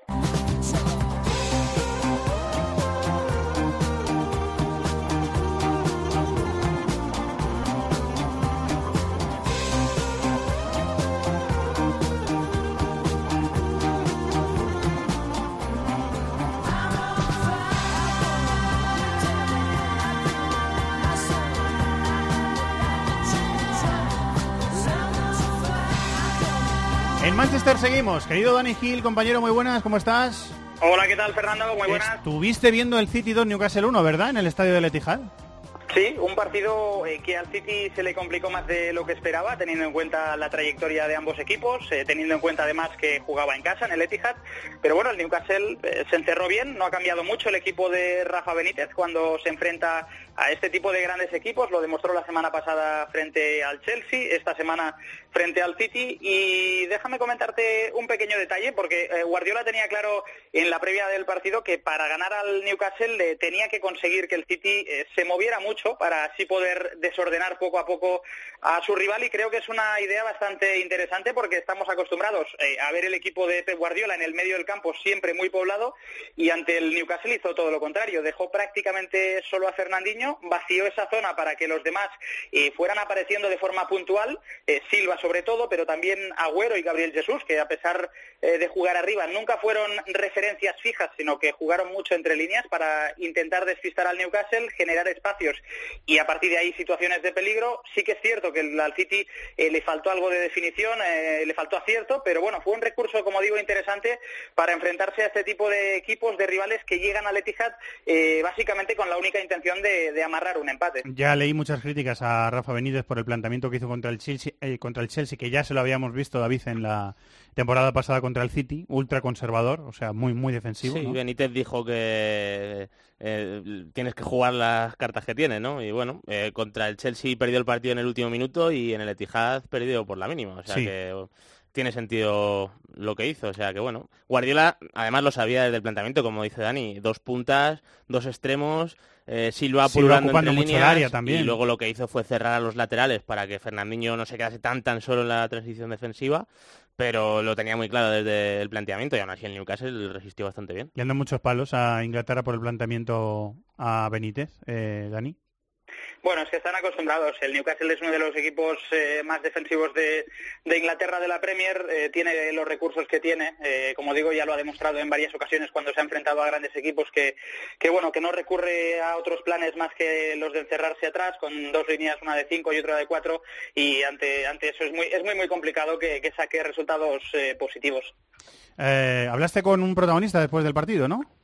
Sí, eh, hay jugadores con los que con los que da gusto hablar porque no tienen prisa, nunca tienen un no por respuesta y uno de ellos es eh, Ayoce Pérez que este verano eh, decidió finalmente quedarse en el Newcastle a pesar de tener algunas eh, propuestas encima de la mesa y que repasó en el micrófono azul de la cadena Cope la derrota de su equipo del Newcastle frente al Manchester City. Le escuchamos. Bueno, con Ayoce Pérez en la zona mixta del Etihad Stadium. Ayoce, ¿qué tal? Buenas tardes. Hola, buenas tardes. ¿Os vais con la impresión eh, de que habéis estado más cerca de lo que imaginabas de lograr algo positivo? Hombre, sí, está claro que cuando vienes aquí sabes que vas a sufrir. Ellos son, son muy buenos, saben a lo que juegan, eh, tienen las ideas muy claras y son los, los vigentes campeones. Obviamente es muy difícil venir aquí a, jugar. Al final el resultado fue, fue ajustado. Eh, las sensaciones, bueno, pues nosotros teníamos claro que teníamos que intentar no dejarlo jugar. Y, y bueno, al final eh, no, no pudimos conseguir ni- ningún punto. El planteamiento ha sido muy parecido al de la temporada pasada, tremendamente defensivo. ¿A qué aspira del Newcastle? Eh, más de lo mismo, eh, igual que, que el año pasado, tenemos que usar nuestras armas, conseguir lo- los máximos puntos posibles y, y sigue siendo el mismo objetivo, el que tenemos en mente. Tiene que ser la, la salvación, eh, cada año es más complicado, los equipos gastan, gastan mucho, mucho, mucho dinero y hacen, hacen grandes plantillas. Entonces, en este caso, nosotros tenemos que, seguir trabajando a nuestra manera, intentar eh, conseguir puntos y mm, intentar explotar nuestras armas. 5-4-1, contigo en esa línea de 4. ¿Qué te pide Benítez eh, en ese papel también un poco defensivo? Bueno, la verdad que es un papel un poquito, un poquito exigente. Venir aquí es complicado, este equipo exige mucho defensivamente y, y si quieres pararles y, no, y que no se sientan cómodos tienes que, que trabajar mucho. En este caso me toca a mí a la izquierda, trabajando en, ese, en esa banda con, con Walker y, y, y Mares, que, que bueno, que se asocian bien y, y es complicado, complicado. Mucho trabajo, trabajo muy duro, ayudando a, a la línea defensiva y luego en la medida de lo posible cuando podíamos pues salir a contraataque que nos, que no era del todo fácil. ¿Echas de menos ser un, un poquito más protagonista con el balón? Hombre, bueno, sí, es verdad que, que uno siempre se siente más cómodo con, con la pelota, aparte de mis características, pues, pues son más de, de- de- de tener la pelota y, y bueno, en situaciones como esta, pues, pues es normal, digamos que es normal porque ellos son, son un grandísimo equipo, juegan, juegan otra cosa y te exigen, al final te exigen. eh, pero sí, obviamente me, me- encantaría tener un poquito más de protagonismo con la pelota. Eh, ¿Crees que van a ser tan superiores como demostraron la temporada pasada? Es que es complicado, es que en otra liga te podría decir, pero es que eh, en esta liga es realmente difícil adivinarlo. Siguen dando la sensación de superioridad, de que son un equipazo, de que saben, de que saben muy bien a lo que juegan. eh, pero claro, mm, este año los equipos se han reforzado bien, cada vez hay mejores plantillas, el año es largo, ellos tienen muchas competiciones. Entonces habrá que ver, habrá que ver cómo cómo consiguen eh, asimilarlo y, y bueno, obviamente van a estar ahí por la pelea por, por el título sin duda. Chelsea-Liverpool, quizá los eh, favoritos para al menos plantarle cara. Si me tuviese que cantar por uno sería por el, por el Liverpool, da, da también sensación de, de- de superioridad, de tener las ideas claras, de, de un equipo muy fuerte en, en lo que es eh, conjunto. Si tuviese que cantarme el Liverpool y, y City, pues dan, da una sensación muy, muy fuerte. Ayoce, gracias y mucha suerte para esta temporada. Gracias. Esas eran las palabras de Ayoce Pérez, el canario que juega en el Newcastle, que jugó el otro día en banda izquierda y muy sacrificado por eh, su entrenador. Gracias, Dani, un abrazo. Un abrazo, hasta luego. ¡Los de las cuotas! ¡Los de las cuotas! Marathon Bet. Regístrate ya y disfruta de grandes cuotas, además de una amplísima oferta de mercados, promociones, eventos. ¡Los de las cuotas! ¡Los de las cuotas! Marathon Bet. Extraordinario. Mayores de 18 años juega con responsabilidad. Consulte condiciones en marathonbet.es. Un la follia.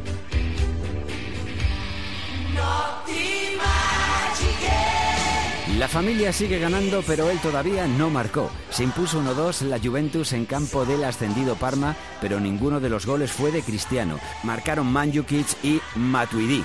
La Juve se queda líder en solitario tras la derrota del Nápoles de Ancelotti por 3-0 en campo de la Sampdoria. El Inter, futuro rival del Barça, se impuso por 0-3 al Bolonia, mientras que el Milán ganó en el último suspiro a la Roma, próximo rival del Madrid por 2-1. Luis Alberto firmó el gol de la victoria del la Lazio ante el Frosinone, 1-0, y Paul Lirola, lateral español del Sassuolo, contribuyó a la brillante victoria por 5-3 al Genoa con otro tanto. Cantaron victoria Torino, Cagliari y la Fiorentina, y el Chievo Empoli terminó 0-0. Non è una favola e dagli spogliatoi.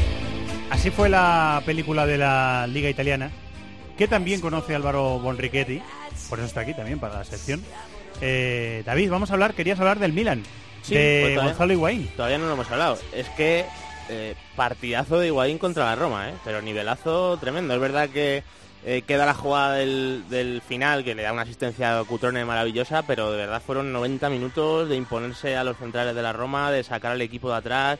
A mí me recordó mucho a nivel de jerarquía eh, al Higuaín de Nápoles. O sea, que se sentía el líder del equipo, que pedía todas las, las pelotas, con la sensación, Álvaro, ahora de que juega bastante mejor. Se le nota más maduro y se le nota que interpreta muchísimo mejor las situaciones de ¿Sabes juego. qué pasa? Existía en Italia, David, la sensación de que Allegri le había penalizado mucho últimamente a Gonzalo Higuaín en la Juve. Se hablaba de que le estaba empequeñeciendo como jugador, le estaba un poco mareando, le estaba un poco considerando menos importante de lo que había sido en Nápoles, de lo que había sido anteriormente también en el Real Madrid. Un jugador que evidentemente sí está en forma y lo está en este momento sigue haciendo la diferencia. En el Milan la está haciendo, acaba de llegar y se ha convertido ya en la auténtica estrella de este equipo. Y ojo, porque este partido contra la Roma para mí era muy importante para el Pipita, para demostrarle no solo al Milan, sino también a la Juve que no ha ido al Milan a retirarse, que no ha ido al Milan de vacaciones, que no ha ido al Milan a, bajar tampoco su ambición personal. Es un Pipita que tiene muchas ganas de seguir demostrando que está entre los delanteros más importantes, ya no de la Serie A, sino del mundo, por cifras y por juego. Y ojo porque este equipo, con la llegada de Castillejo a última hora y con los fichajes que ha hecho en los últimos días de mercado, a mí me parece que empieza a ser un poco más el Milan de otros años, que empieza por lo menos a plantearse objetivos importantes, algo que en los últimos años para el Milan era ciencia ficción, pelearle la Serie A a equipos como el Nápoles o la Juve. Sí, hombre, yo creo que no sé si va a llegar a nivel cualitativo para, para llegar a pelear la Serie A, pero sí Por lo que, menos Champions, ¿no? lo que sí que pienso es una cosa, y es que eh, por fin el Milan empieza la temporada, después de muchos años, con las cosas claras. O sea, eh, ya lo... Después de un verano todo- que ha sido un infierno. ¿eh? Claro, y aparte que, bueno, el año pasado cambiaron muchísimas piezas, empieza Montela la temporada, a mitad de año llega Gatuso, eh, hay mucho caos y, a- y este año han empezado a jugar de la forma con la tecla que, que dio Gatuso a final de año, cuando el equipo ya empezó a rodarse bien, que es eh, Biglia pivote, Kessi Bonaventura interiores, Suso extremo derecho, que yo creo que a Suso le ha venido también muy bien el- la figura de Higuaín- y Chalsanulu en izquierda, que yo creo que ahí igual tiene hueco Castillejo. A mí me Sí, parece un jugador más con más ritmo. A mí. Chalanoglu me gusta mucho, es un jugador que también a balón parado te da muchísimo y lo que ha hecho Gattuso este año es pasarlo de la línea de tres de centrocampo a la línea de tres de ataque. Es, una, es un movimiento interesante Sí. porque es un jugador que efectivamente en medio campo no te da mucho equilibrio, pero es muy peligroso en ataque porque tiene talento, tiene último pase, tiene eh, llegada. Disparo, sobre todo, sí, es un jugador con disparo. Pero a mí me sigue faltando un poco de talento en el centro del campo del Milan. ¿eh? Me gusta Villa, me gusta que sí, me gusta Buenaventura, pero lo veo un poco plano. Sí, Quizá pero- demasiado plano. Sí, lo que pasa es que para el plan de Gatuso, que es eh, estar replegado, eh, estar junto y luego cuando tiene que desplegarse, tener dos jugadores como Kessi y Buenaventura que son verticales, le va bien. Otra cosa es el nivel, que es lo que dice Álvaro y es verdad. O sea, tú comparas... Para mandar más, para Claro, dominar más es- partidos. Exactamente, pero, pero yo creo que Gattuso está potenciando bien lo que tiene y luego, eh, para esas fases de más dominio, a Suso le da libertad total. Es el jugador que viene dentro a tocar, que viene a recibir, que organiza el juego.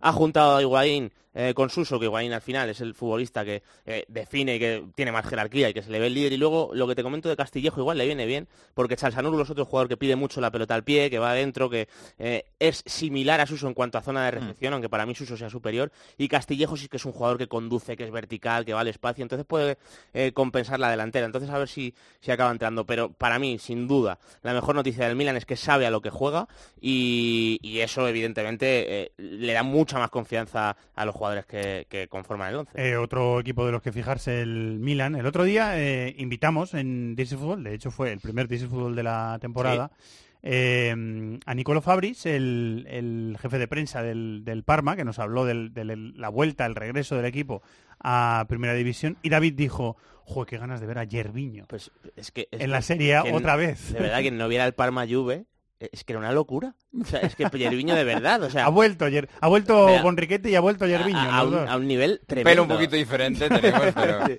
a, a un nivel tremendo, Yerviño. O sea, eh, y es lo que hablaba, es, eh, este tipo de, de delantero a la Juve, si está jugando en posición en campo contrario, les crea problemas, porque al final no, no tiene defensas explosivos, correctores, y Yerviño es que estaba rapidísimo, y, y de verdad puso en, muchos problemas a la Juve, y a mí me gusta que un histórico como el Parma se junte con un jugador dentro de las posibilidades que tiene ahora mismo el Parma, que, hombre, que Yerviño ha sido un jugador muy importante en la rama, con Rudy García hizo algunas temporadas tremendas, Yerviño. Y, y me gusta verle a este nivel porque le da muchísima vida a Lenio Tardini, a un equipo histórico con lustre y Es muy bonito que el Parma haya vuelto. Es muy bonito que el Parma haya, la- haya vuelto a la élite del fútbol italiano. Tenemos Pues muchísimos es buenos una- recuerdos. Es un aliciente brutal. Es una leyendaza temporada. en la serie Claro. este, este equipo y, Claro. y es una pasada. Y ver a Yerviño tan en forma pues te hace tener un poco de ilusión, te hace pensar que, que puede ser un equipo que aspire a algo más que luchar por, por la permanencia. Desde luego el partido contra la Juve fue muy serio. Me gusta también mucho Roberto Inglese, que es un jugador propiedad Sí. del Nápoles que está cedido en el, en el Parma y que tiene que seguir creciendo para demostrarle sobre todo a Ancelotti que va a tener hueco en un equipo que necesita delanteros y que necesita gol. Así que interesante. Está también Bruno Alves ¿eh? en, el, Sí. en el Parma, otro miticazo, un, un defensa también que da muchas vueltas por el mundo y que además acompañó a Cristiano en los días en los que fichó por la Juve como si fuera un guardaespaldas. Es prácticamente su mejor amigo y ahí estaba donde estaba eh, todo el séquito de Cristiano, estaba también Bruno Alves. En fin, eh, me gusta el Parma. Y tú querías fijarte en que Simone Sassa ha vuelto al fútbol italiano y de momento suplente, ¿no? Me De momento suplente sí, porque lo hablaba antes con David, antes de que iniciara este This is Football. Mazzarri es un tipo con las ideas muy claras, es un tipo bastante esquemático, un tipo que no suele improvisar mucho, está jugando con cinco centrocampistas, con tres centrales. Y de momento, para acompañar a Velotti en punta, está apostando por Iago Falque, que es un jugador de mucha movilidad, un jugador que no tiene absolutamente nada que ver con Simone Zaza y de repente eh, ha entrado Simone Zaza en el equipo, lo hizo el otro día, jugó 12-13 minutos, lo hizo a buen nivel, pero vamos a ver si no le cuesta un poco demasiado, ¿eh? porque ya le ha pasado en el Valencia, no es un jugador que tolere bien la suplencia, no es un jugador que tolere bien eh, tener que ganarse el puesto desde muy al principio. Si le das confianza, si le das galones, si le das la titularidad, es un jugador que te responde, pero a nivel temperamental es un futbolista que siempre ha dejado mucho que desear y vamos a ver cómo se readapta al fútbol italiano y a una ciudad como Turín, que obviamente conoce muy muy bien. ¿Te queda algo, David? Poco que añadir, solo que además de eso, Velotti y Zaza me parecen poco compatibles, así que a ver cómo solo lo soluciona Mazzarri. Eso en cuanto a Italia, vamos a Francia.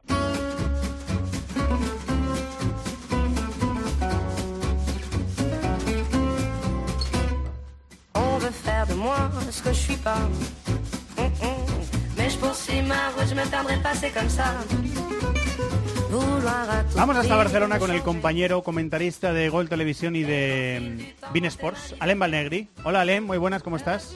Buenas tardes, Fernando, ¿cómo estás? ¿Qué pasa? Que el señor Tuchel tiene dudas, que está cambiando cosas continuamente. Saca defensa de tres, pone a Marquinhos de medio centro, después lo cambia. Eh, el otro día jugó con los tres tenores y Di María arriba. ¿Está con dudas el hombre o qué?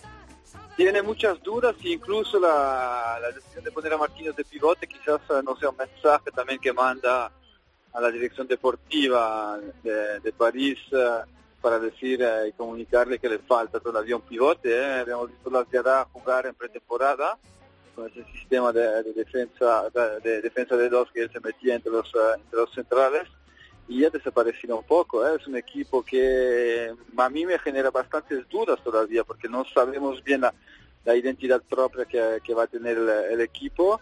Eh, es verdad que ha jugado con los cuatro ahí, eh, ahí arriba, podría ser una pista, pero habrá que ver cuando, cuando vuelve Verratti, porque un doble pivote con Verratti y, y Rabiot puede ser bastante ligero eh, defensivamente, especialmente en Champions, este equipo como, la- como el Napoli y el, y el Liverpool, el equipo podría sufrir. Hemos visto Kehrer bastante desubicado en los dos partidos que, que, ha, que ha jugado, no entró bien en el, en el equipo. Tiene un problema con el lateral izquierdo, que en Sochi pues eh, no está cumpliendo absolutamente la- las expectativas, así que la- la- bueno, ya veremos. Llegó Bernat en el, en el Sí, último por- minuto de, de- de mercado, ¿no? El último por día. suerte llegó Bernat eh, para tener una alternativa, ya que, que Kurzawa parece que, que va a tener que pasar, eh, que ir al quirófano para, para operarse con, por sus eh, continuos problemas de, de espalda. ¿Quieres decir algo, David? Bueno, que, que no, no sabemos por dónde está tirando Tuchel. O sea, él está teniendo dudas y yo creo que se las está transmitiendo, no sé si a sus jugadores, que evidentemente él tiene ese trabajo del día a día, pero desde luego a los que estamos viendo desde fuera sí que nos está haciendo dudar qué, qué pretende hacer, ¿no? Porque eh, yo lo que ha dicho Alén con respecto a Marquinhos también lo he pensado, ¿eh? O sea, eh, pongo a este para que se note que no tengo Que otra cosa, uno. exactamente. Y es que yo lo veo muy desubicado a Marquinhos ahí, ¿eh? O sea, ah, es verdad que si tienes tres detrás igual se nota menos, pero en el momento como el otro día, que entró Di María de extremo izquierdo en el 4-2-3-1 y tiene que compartir el doble pivote, es que se ve que, que es un jugador que, que no siente la posición. O sea, él tiene que ver todo el campo estando más atrás y, y en el momento en el que tenga que jugar girado, que tenga que eh, conducir la pelota, o sea, lo, que tiene que hacer ahí un, un mediocentro más jugando con Rabiot, que es un jugador que tiene mucho vuelo, que conduce mucho la pelota, se le ve a la legua que no está cómodo. Entonces, eh, Venimos de Thiago Mota en esa posición muchos años en el Paris Sí, que además ¿eh? es un jugador que Hay ha interpretado cuenta, ¿eh? ese, ese- ese puesto de maravilla. Ah, entonces, bueno, es verdad que de momento está resolviendo los partidos porque lo que tiene arriba eh, es, es brutal. De hecho, siempre recomendamos algún gol que busque la gente el de Di María, que creo que es el 0-2, si no me equivoco. Sí. Eh, que se lo busquen. Gol olímpico. Claro, porque la- es que al final te resuelven a Len eh, con una facilidad tremenda, pero de momento colectivamente a mí me, no me entero No, no, de nada, de momento. David, en Francia, en Francia basta, en, en Francia es Claro. suficiente, pero en, eh, en Europa hemos visto los límites frente, a la- frente al Nîmes, un equipo que, que presiona, que presiona muy arriba, un equipo que es determinado, agresivo, eh, que domina las segundas jugadas y han permitido al Nîmes de volver a meterse en el partido. eh, el budget más eh, bajo de, de Ligue 1, con idea muy precisa de juego. Es un equipo que sabe bien a lo que juega, es verdad que te concede algo a nivel eh, a nivel defensivo, porque también mantener esta presión todo el partido pues es, complicado a nivel, a nivel físico, pero yo creo que eh, salieron bastantes límites ¿eh? en el partido de, de Nîmes y habrá que ver ahora durante el parón de, selección si Tuchel por lo menos se decide por, por un sistema. El problema es que tienen tantos internacionales que, que van a ser dos semanas más perdidas que, que ganada. Entonces, eh, vamos a ver, el grupo de Champions es, eh, es complicado, no es tan favorito en el, en el grupo, y bueno, pues ya veremos. Yo lo, es verdad que el Nápoles no me dio grandísimas garantías anoche en, eh, en Génova, pero veo un París eh, que no ha mejorado absolutamente el cambio de técnico todavía, pues eh, los, eh, los progresos del equipo a nivel colectivo no se ven. Una última pregunta, Len, eh, que estábamos antes pasando por encima de los grupos de, de Champions del Atlético de Madrid que le ha tocado el, el Mónaco. Eh, el Mónaco viene de primero remontar y luego de que le remontasen el partido contra el Olympique de Marsella, partido entretenido del domingo que acabó 2-3, que cerró la jornada de la Liga Francesa. Eh, ¿No crees que se ha pasado? El, eh, ¿No te da la sensación de que se ha pasado el Mónaco? Eh, sí, está claro que el planteamiento era, se fue a Antonio Cordón y el planteamiento con, la- con la dirección deportiva y con la, y con la dirigencia del Mónaco era eh, mm, vender, formar jugadores para venderlos y ganar dinero y recuperar algunas deudas que tenía el, el club, pero no, no, no se han pasado. eh, porque el equipo tiene que competir en Liga, tiene que competir en Champions y en, y en las dos copas.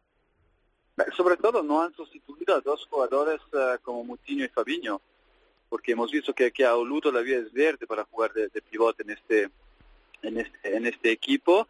Eh, Tillemans no es absolutamente un pivote, ayer jugó ahí eh, Benacer que no tiene absolutamente lo- los ritmos eh, para poder jugar a este, a este nivel y el problema es que los dos centrales que todo el mundo alababa durante las últimas dos temporadas, cuando no están protegidos con dos pivotes defensivos, van en clara dificultad. Jamerson y Glick están en, un momento bastante complicado y la plantilla está descompensada porque no hay un jugador que pueda sustituirle. Han fichado a Jonathan Panzo, que tiene 17 años, muy atrevido de, lanzarle. Tiene Raggi como alternativa para jugar de central. Conocemos los límites de, de velocidad, sobre todo de, de Raggi. Cuando no tienes un doble pivote que te protege, pues el equipo va en clara, clara dificultad. Llevan dos derrotas ¿eh? en Ligue 1, en Mónaco, en Bordeaux, perdón. Y ayer un partido que para mí es simbólico este partido de, de los límites actuales de este, de este Mónaco.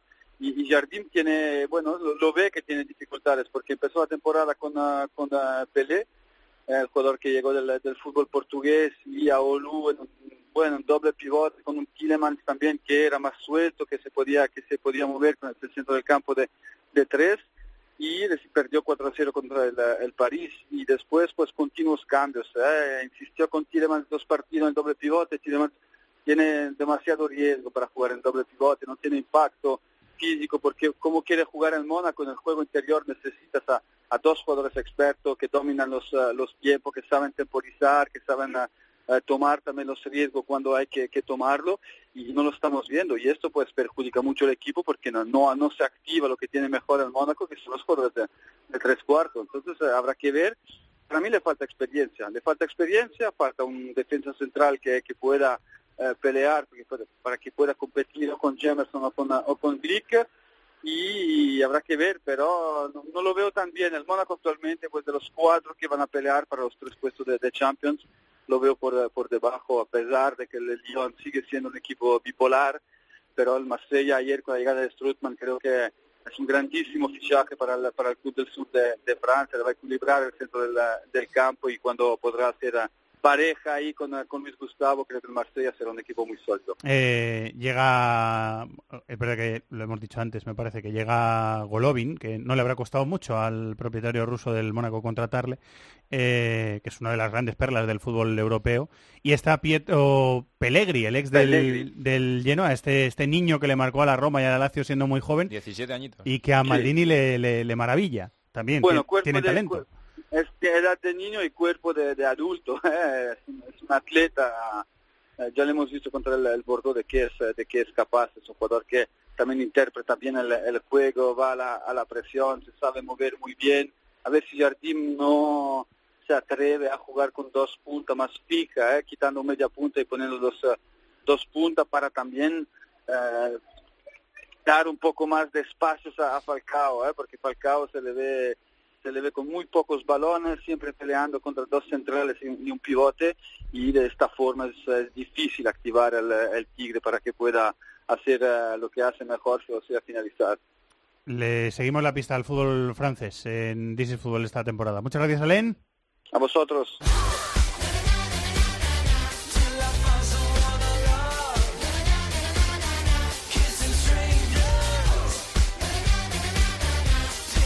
Y nuestra combinada de todas las semanas en Disney Fútbol con los amigos de Marathon Bet.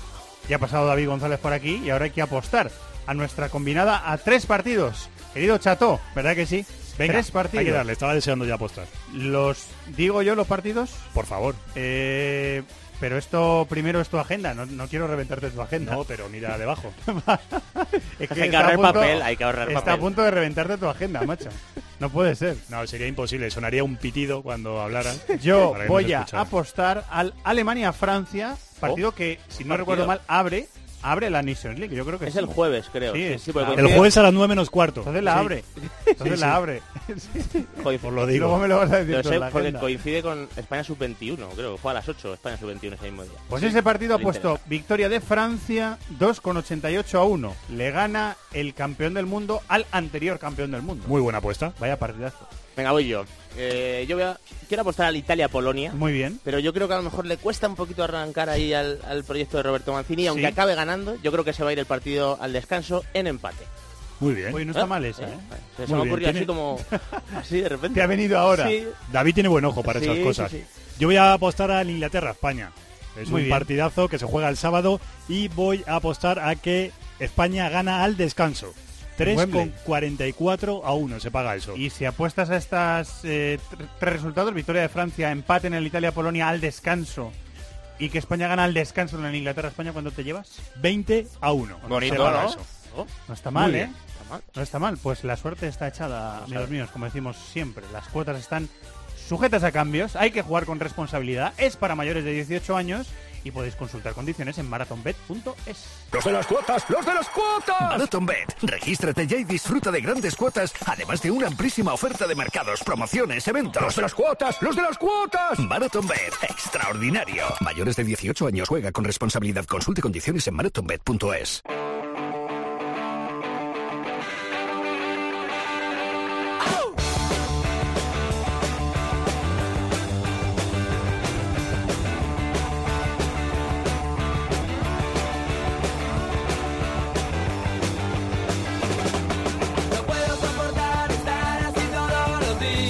de fútbol de América en This is Fútbol con nuestro querido Ariel Judas. Hola Ariel.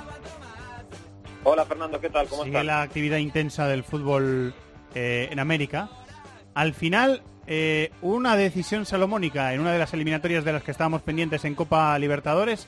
En la otra decidieron que no hacían nada y sigue adelante la competición. Siempre sigue adelante la, la cosa en Conmebol. ¿eh? Parece que se va a parar el mundo y siempre siguen adelante. Siempre, efectivamente, siempre hay una siempre hay una solución un tanto sui generis, porque esto de sancionar a un equipo y a otros dejarlos, este, al menos por ahora, eh, limpios de culpa y cargo. Sí, es una cosa muy rara. Es una solución muy rara. ¿eh, llama la atención, llama la atención, llama la atención. Pero bueno, así ha, así ha ocurrido y el resultado de todo lo que ha ocurrido en la definición de los octavos de final es que ahora mismo tenemos a cuatro equipos de Argentina, River, Boca, Independiente y el sorprendente Atlético de Tucumán, tres de Brasil, Gremio, Cruzeiro y Palmeiras y uno de Chile que es Colo Colo, clasificados para los cuartos de final, instancia que se va a jugar ya dentro de algunas semanas. No es inmediato el hecho de que se disputen los cuartos de final de, la Libertadores. Al final eh, fue a Santos, al equipo que fastidiaron, porque era Sí. un- iba un 0-0 y a- antes de jugar le dijeron, no, que has perdido 3-0. Y claro, re- remontar una eliminatoria así, eh, Ariel, es, es que es imposible. Y, y ojo porque no hemos hablado del tema, pero en la sudamericana están pasando este tipo de casos. Ya han habido dos o tres en esta, solo en esta edición de la de la Copa Sudamericana, o sea, clasificación de equipos como San Lorenzo, por ejemplo, que perdió partidos de ida y de vuelta con Deportes Iquique, pero que termina avanzando por sanción justamente por el mismo tema, por alinear indebidamente a un par de jugadores en el equipo chileno. Con lo cual está bastante, no sé si bastante, pero un poco enrarecido el, el, el sistema de competición internacional en la Conmebol, una cosa que no debería pasar porque es tan fácil como tener un Excel y saber quién está suspendido y quién no está suspendido, o sea, no es algo demasiado complejo. No, no Conmebol debería. debería poder manejar esto de manera solvente. Bueno, llegarán los cuartos de final de la competición. Eh, entre el 18 y el 20 de septiembre se disputan los partidos de ida de cuartos. Recuerdo, Atlético Tucumán de Argentina contra Gremio. Gremio pasó por los pelos, ¿eh? empatando en el último suspiro y luego en los penaltis. Es que Gremio, si no gana así, me parece que no sabe ganar de otra forma. Independiente el Colorado de Argentina contra River Plate, es decir, duelo argentino en cuartos de final. Boca Juniors contra Crucero, que va a ser una eliminatoria muy bonita. Y Colo Colo de Chile es el único equipo no argentino ni brasileño en cuartos de final contra Palmeiras, eh, el equipo de Felipao. Así que van a estar interesantes esos cuartos de final de la Copa Libertadores. Lo hablaremos en This is Fútbol. Sao Paulo está líder eh, del Brasileirao, Racing está líder en Argentina, Cruz Azul y Monterrey me pones que lideran el campeonato mexicano. Así que la semana que viene tenemos eh, más tiempo para, para hablar de fútbol en América. Muchísimas gracias, Ariel. Un abrazo. Abrazo, Fernando. Muchas gracias. Chao.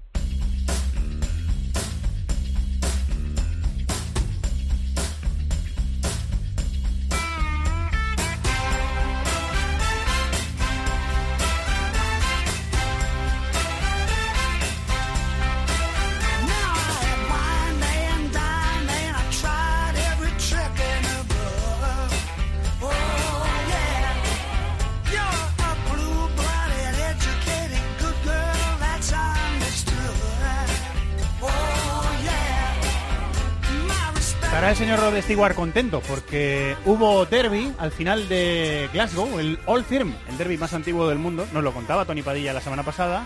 Lo ha ganado el Celtic del señor Rod Stewart. Bueno, lo entrena Brendan Rogers, pero es que Rod Stewart es uno de los de sus eh, aficionados más célebres. 1-0 al Glasgow Rangers. Hola Tony, muy buenas, ¿cómo estás? Hola Fernanda, ¿qué tal? ¿Viste el partido? ¿Pudiste ¿El verlo? Lo pude ver. Y siempre Y- la misma pasión de, de- de los derbis, ¿no? Maravilloso. Sí, sí, muy, ¿no? muy alocado. Cierto es que hay- este año hay un pequeño matiz y es que normalmente eh, existía casi como un pacto que los dos equipos cedían a la hinchada visitante aproximadamente el 15-20% del aforamiento de su estadio. Sí. Por eso siempre en los Old Firms hay mucho hincha visitante. Y este año el Rangers decidió que lo cortaba y que siguiendo un poquito los- lo que se hace en Champions, eh, solamente cedería 5.000 entradas a la hinchada del Celtic. El Celtic reacciona igual, dice, bueno, si nos vais a dar 5.000, nosotros también 5.000. Y este fue el primer derby en muchos años que solamente habían 5.000 hinchas visitantes, en este caso el Rangers, y le daba un poquito menos de ambiente. Bueno, eh, seguro que la afición del Celtic hizo mucho ambiente, pero ese elemento de ver eh, 10.000 hinchas visitantes, que eh, era muy divertido, ¿no? Y esto es la primera vez que veías, además eh, estaban en una esquina, por la señal de televisión casi ni los veías, me parecía solamente un, ba- un mar de color verde y blanco, pero bueno, fue el único matiz, fue un derby eh, muy luchado, porque como contábamos hace una semana, el Rangers llegaba subidito. Steven Gerrard, el exfutbolista del Liverpool, ha conseguido buenos resultados, han superado tres turnos de previa Europa League, estarán en el sorteo. Parecía que este año, pues, el Rangers eh, llegaba bien, ¿no? Y eso que yo creo que motivó mucho al Celtic, y el Celtic se comió al Rangers, acabó 1-0, pero pudo ser 4-5-0. Fue un baño del Celtic espectacular, sobre todo en la primera parte, en que chocan con la madera hasta en tres ocasiones, y el Rangers eh, solamente pudo hacer nada más que defenderse, aunque cierto es que hay que recordar que los jueves habían jugado previa Europa League en Ufa, en Rusia, muy lejos, en un partido muy exigente porque acabaron con nueve jugadores y el cansancio del Rangers pudo de alguna forma influenciar, mientras que el Celtic el jueves también había jugado, pero lo había hecho como local. Por tanto, quizás ese es un matiz, pero sea como sea, el Celtic eh, más o menos le dijo a, a Steven Gerrard, bienvenido a Glasgow, bienvenido al Firm. Aquí seguimos mandando nosotros y fue muy superior el equipo de Brendan Rodgers. Por un margen eh, muy, muy corto, ¿eh? ya nos lo avisaba la semana pasada, por un margen más corto. Se han apretado las fuerzas, pero el Celtic eh, volvió a ganar. Pues estaremos pendientes para el siguiente. Muchas gracias, Tony. Hasta la próxima.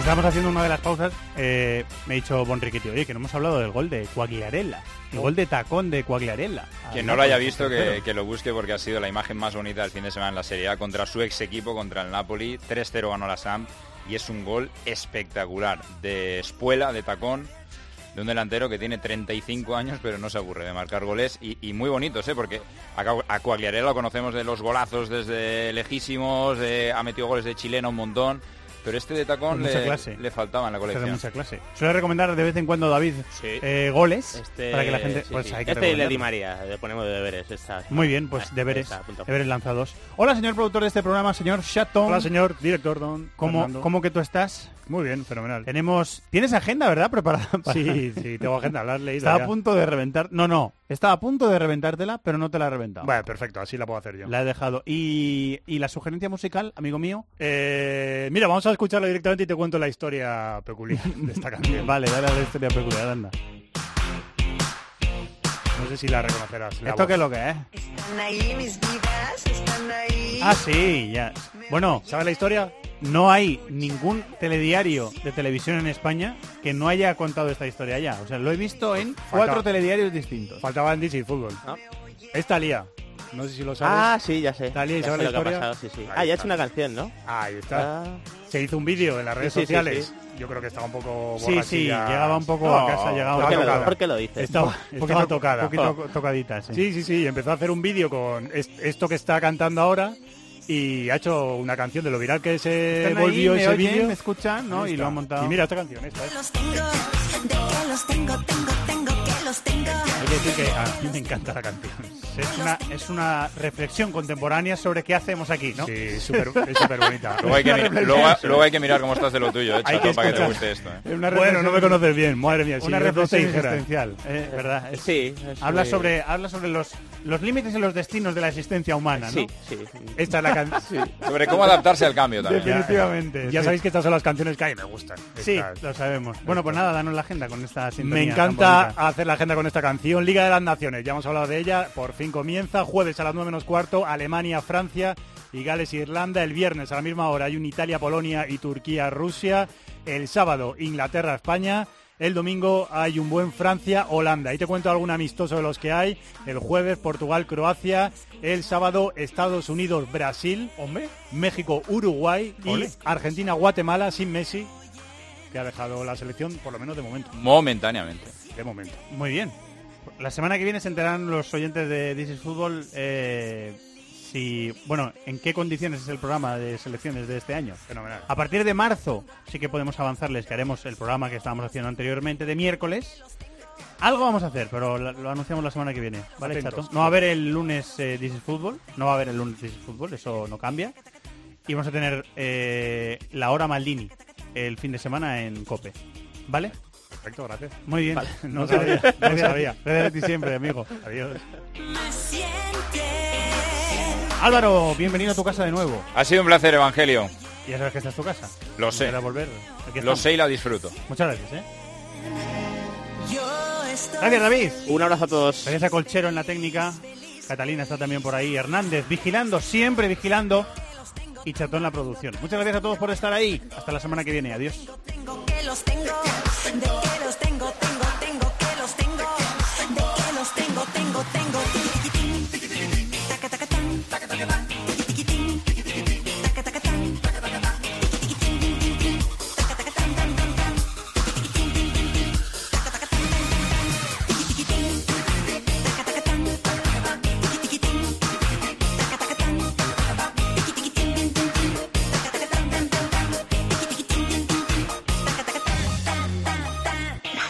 En el correo electrónico thisisfutbol@cope.es, en Facebook nuestra página This is Football Cope y en Twitter arroba Fútbol Cope.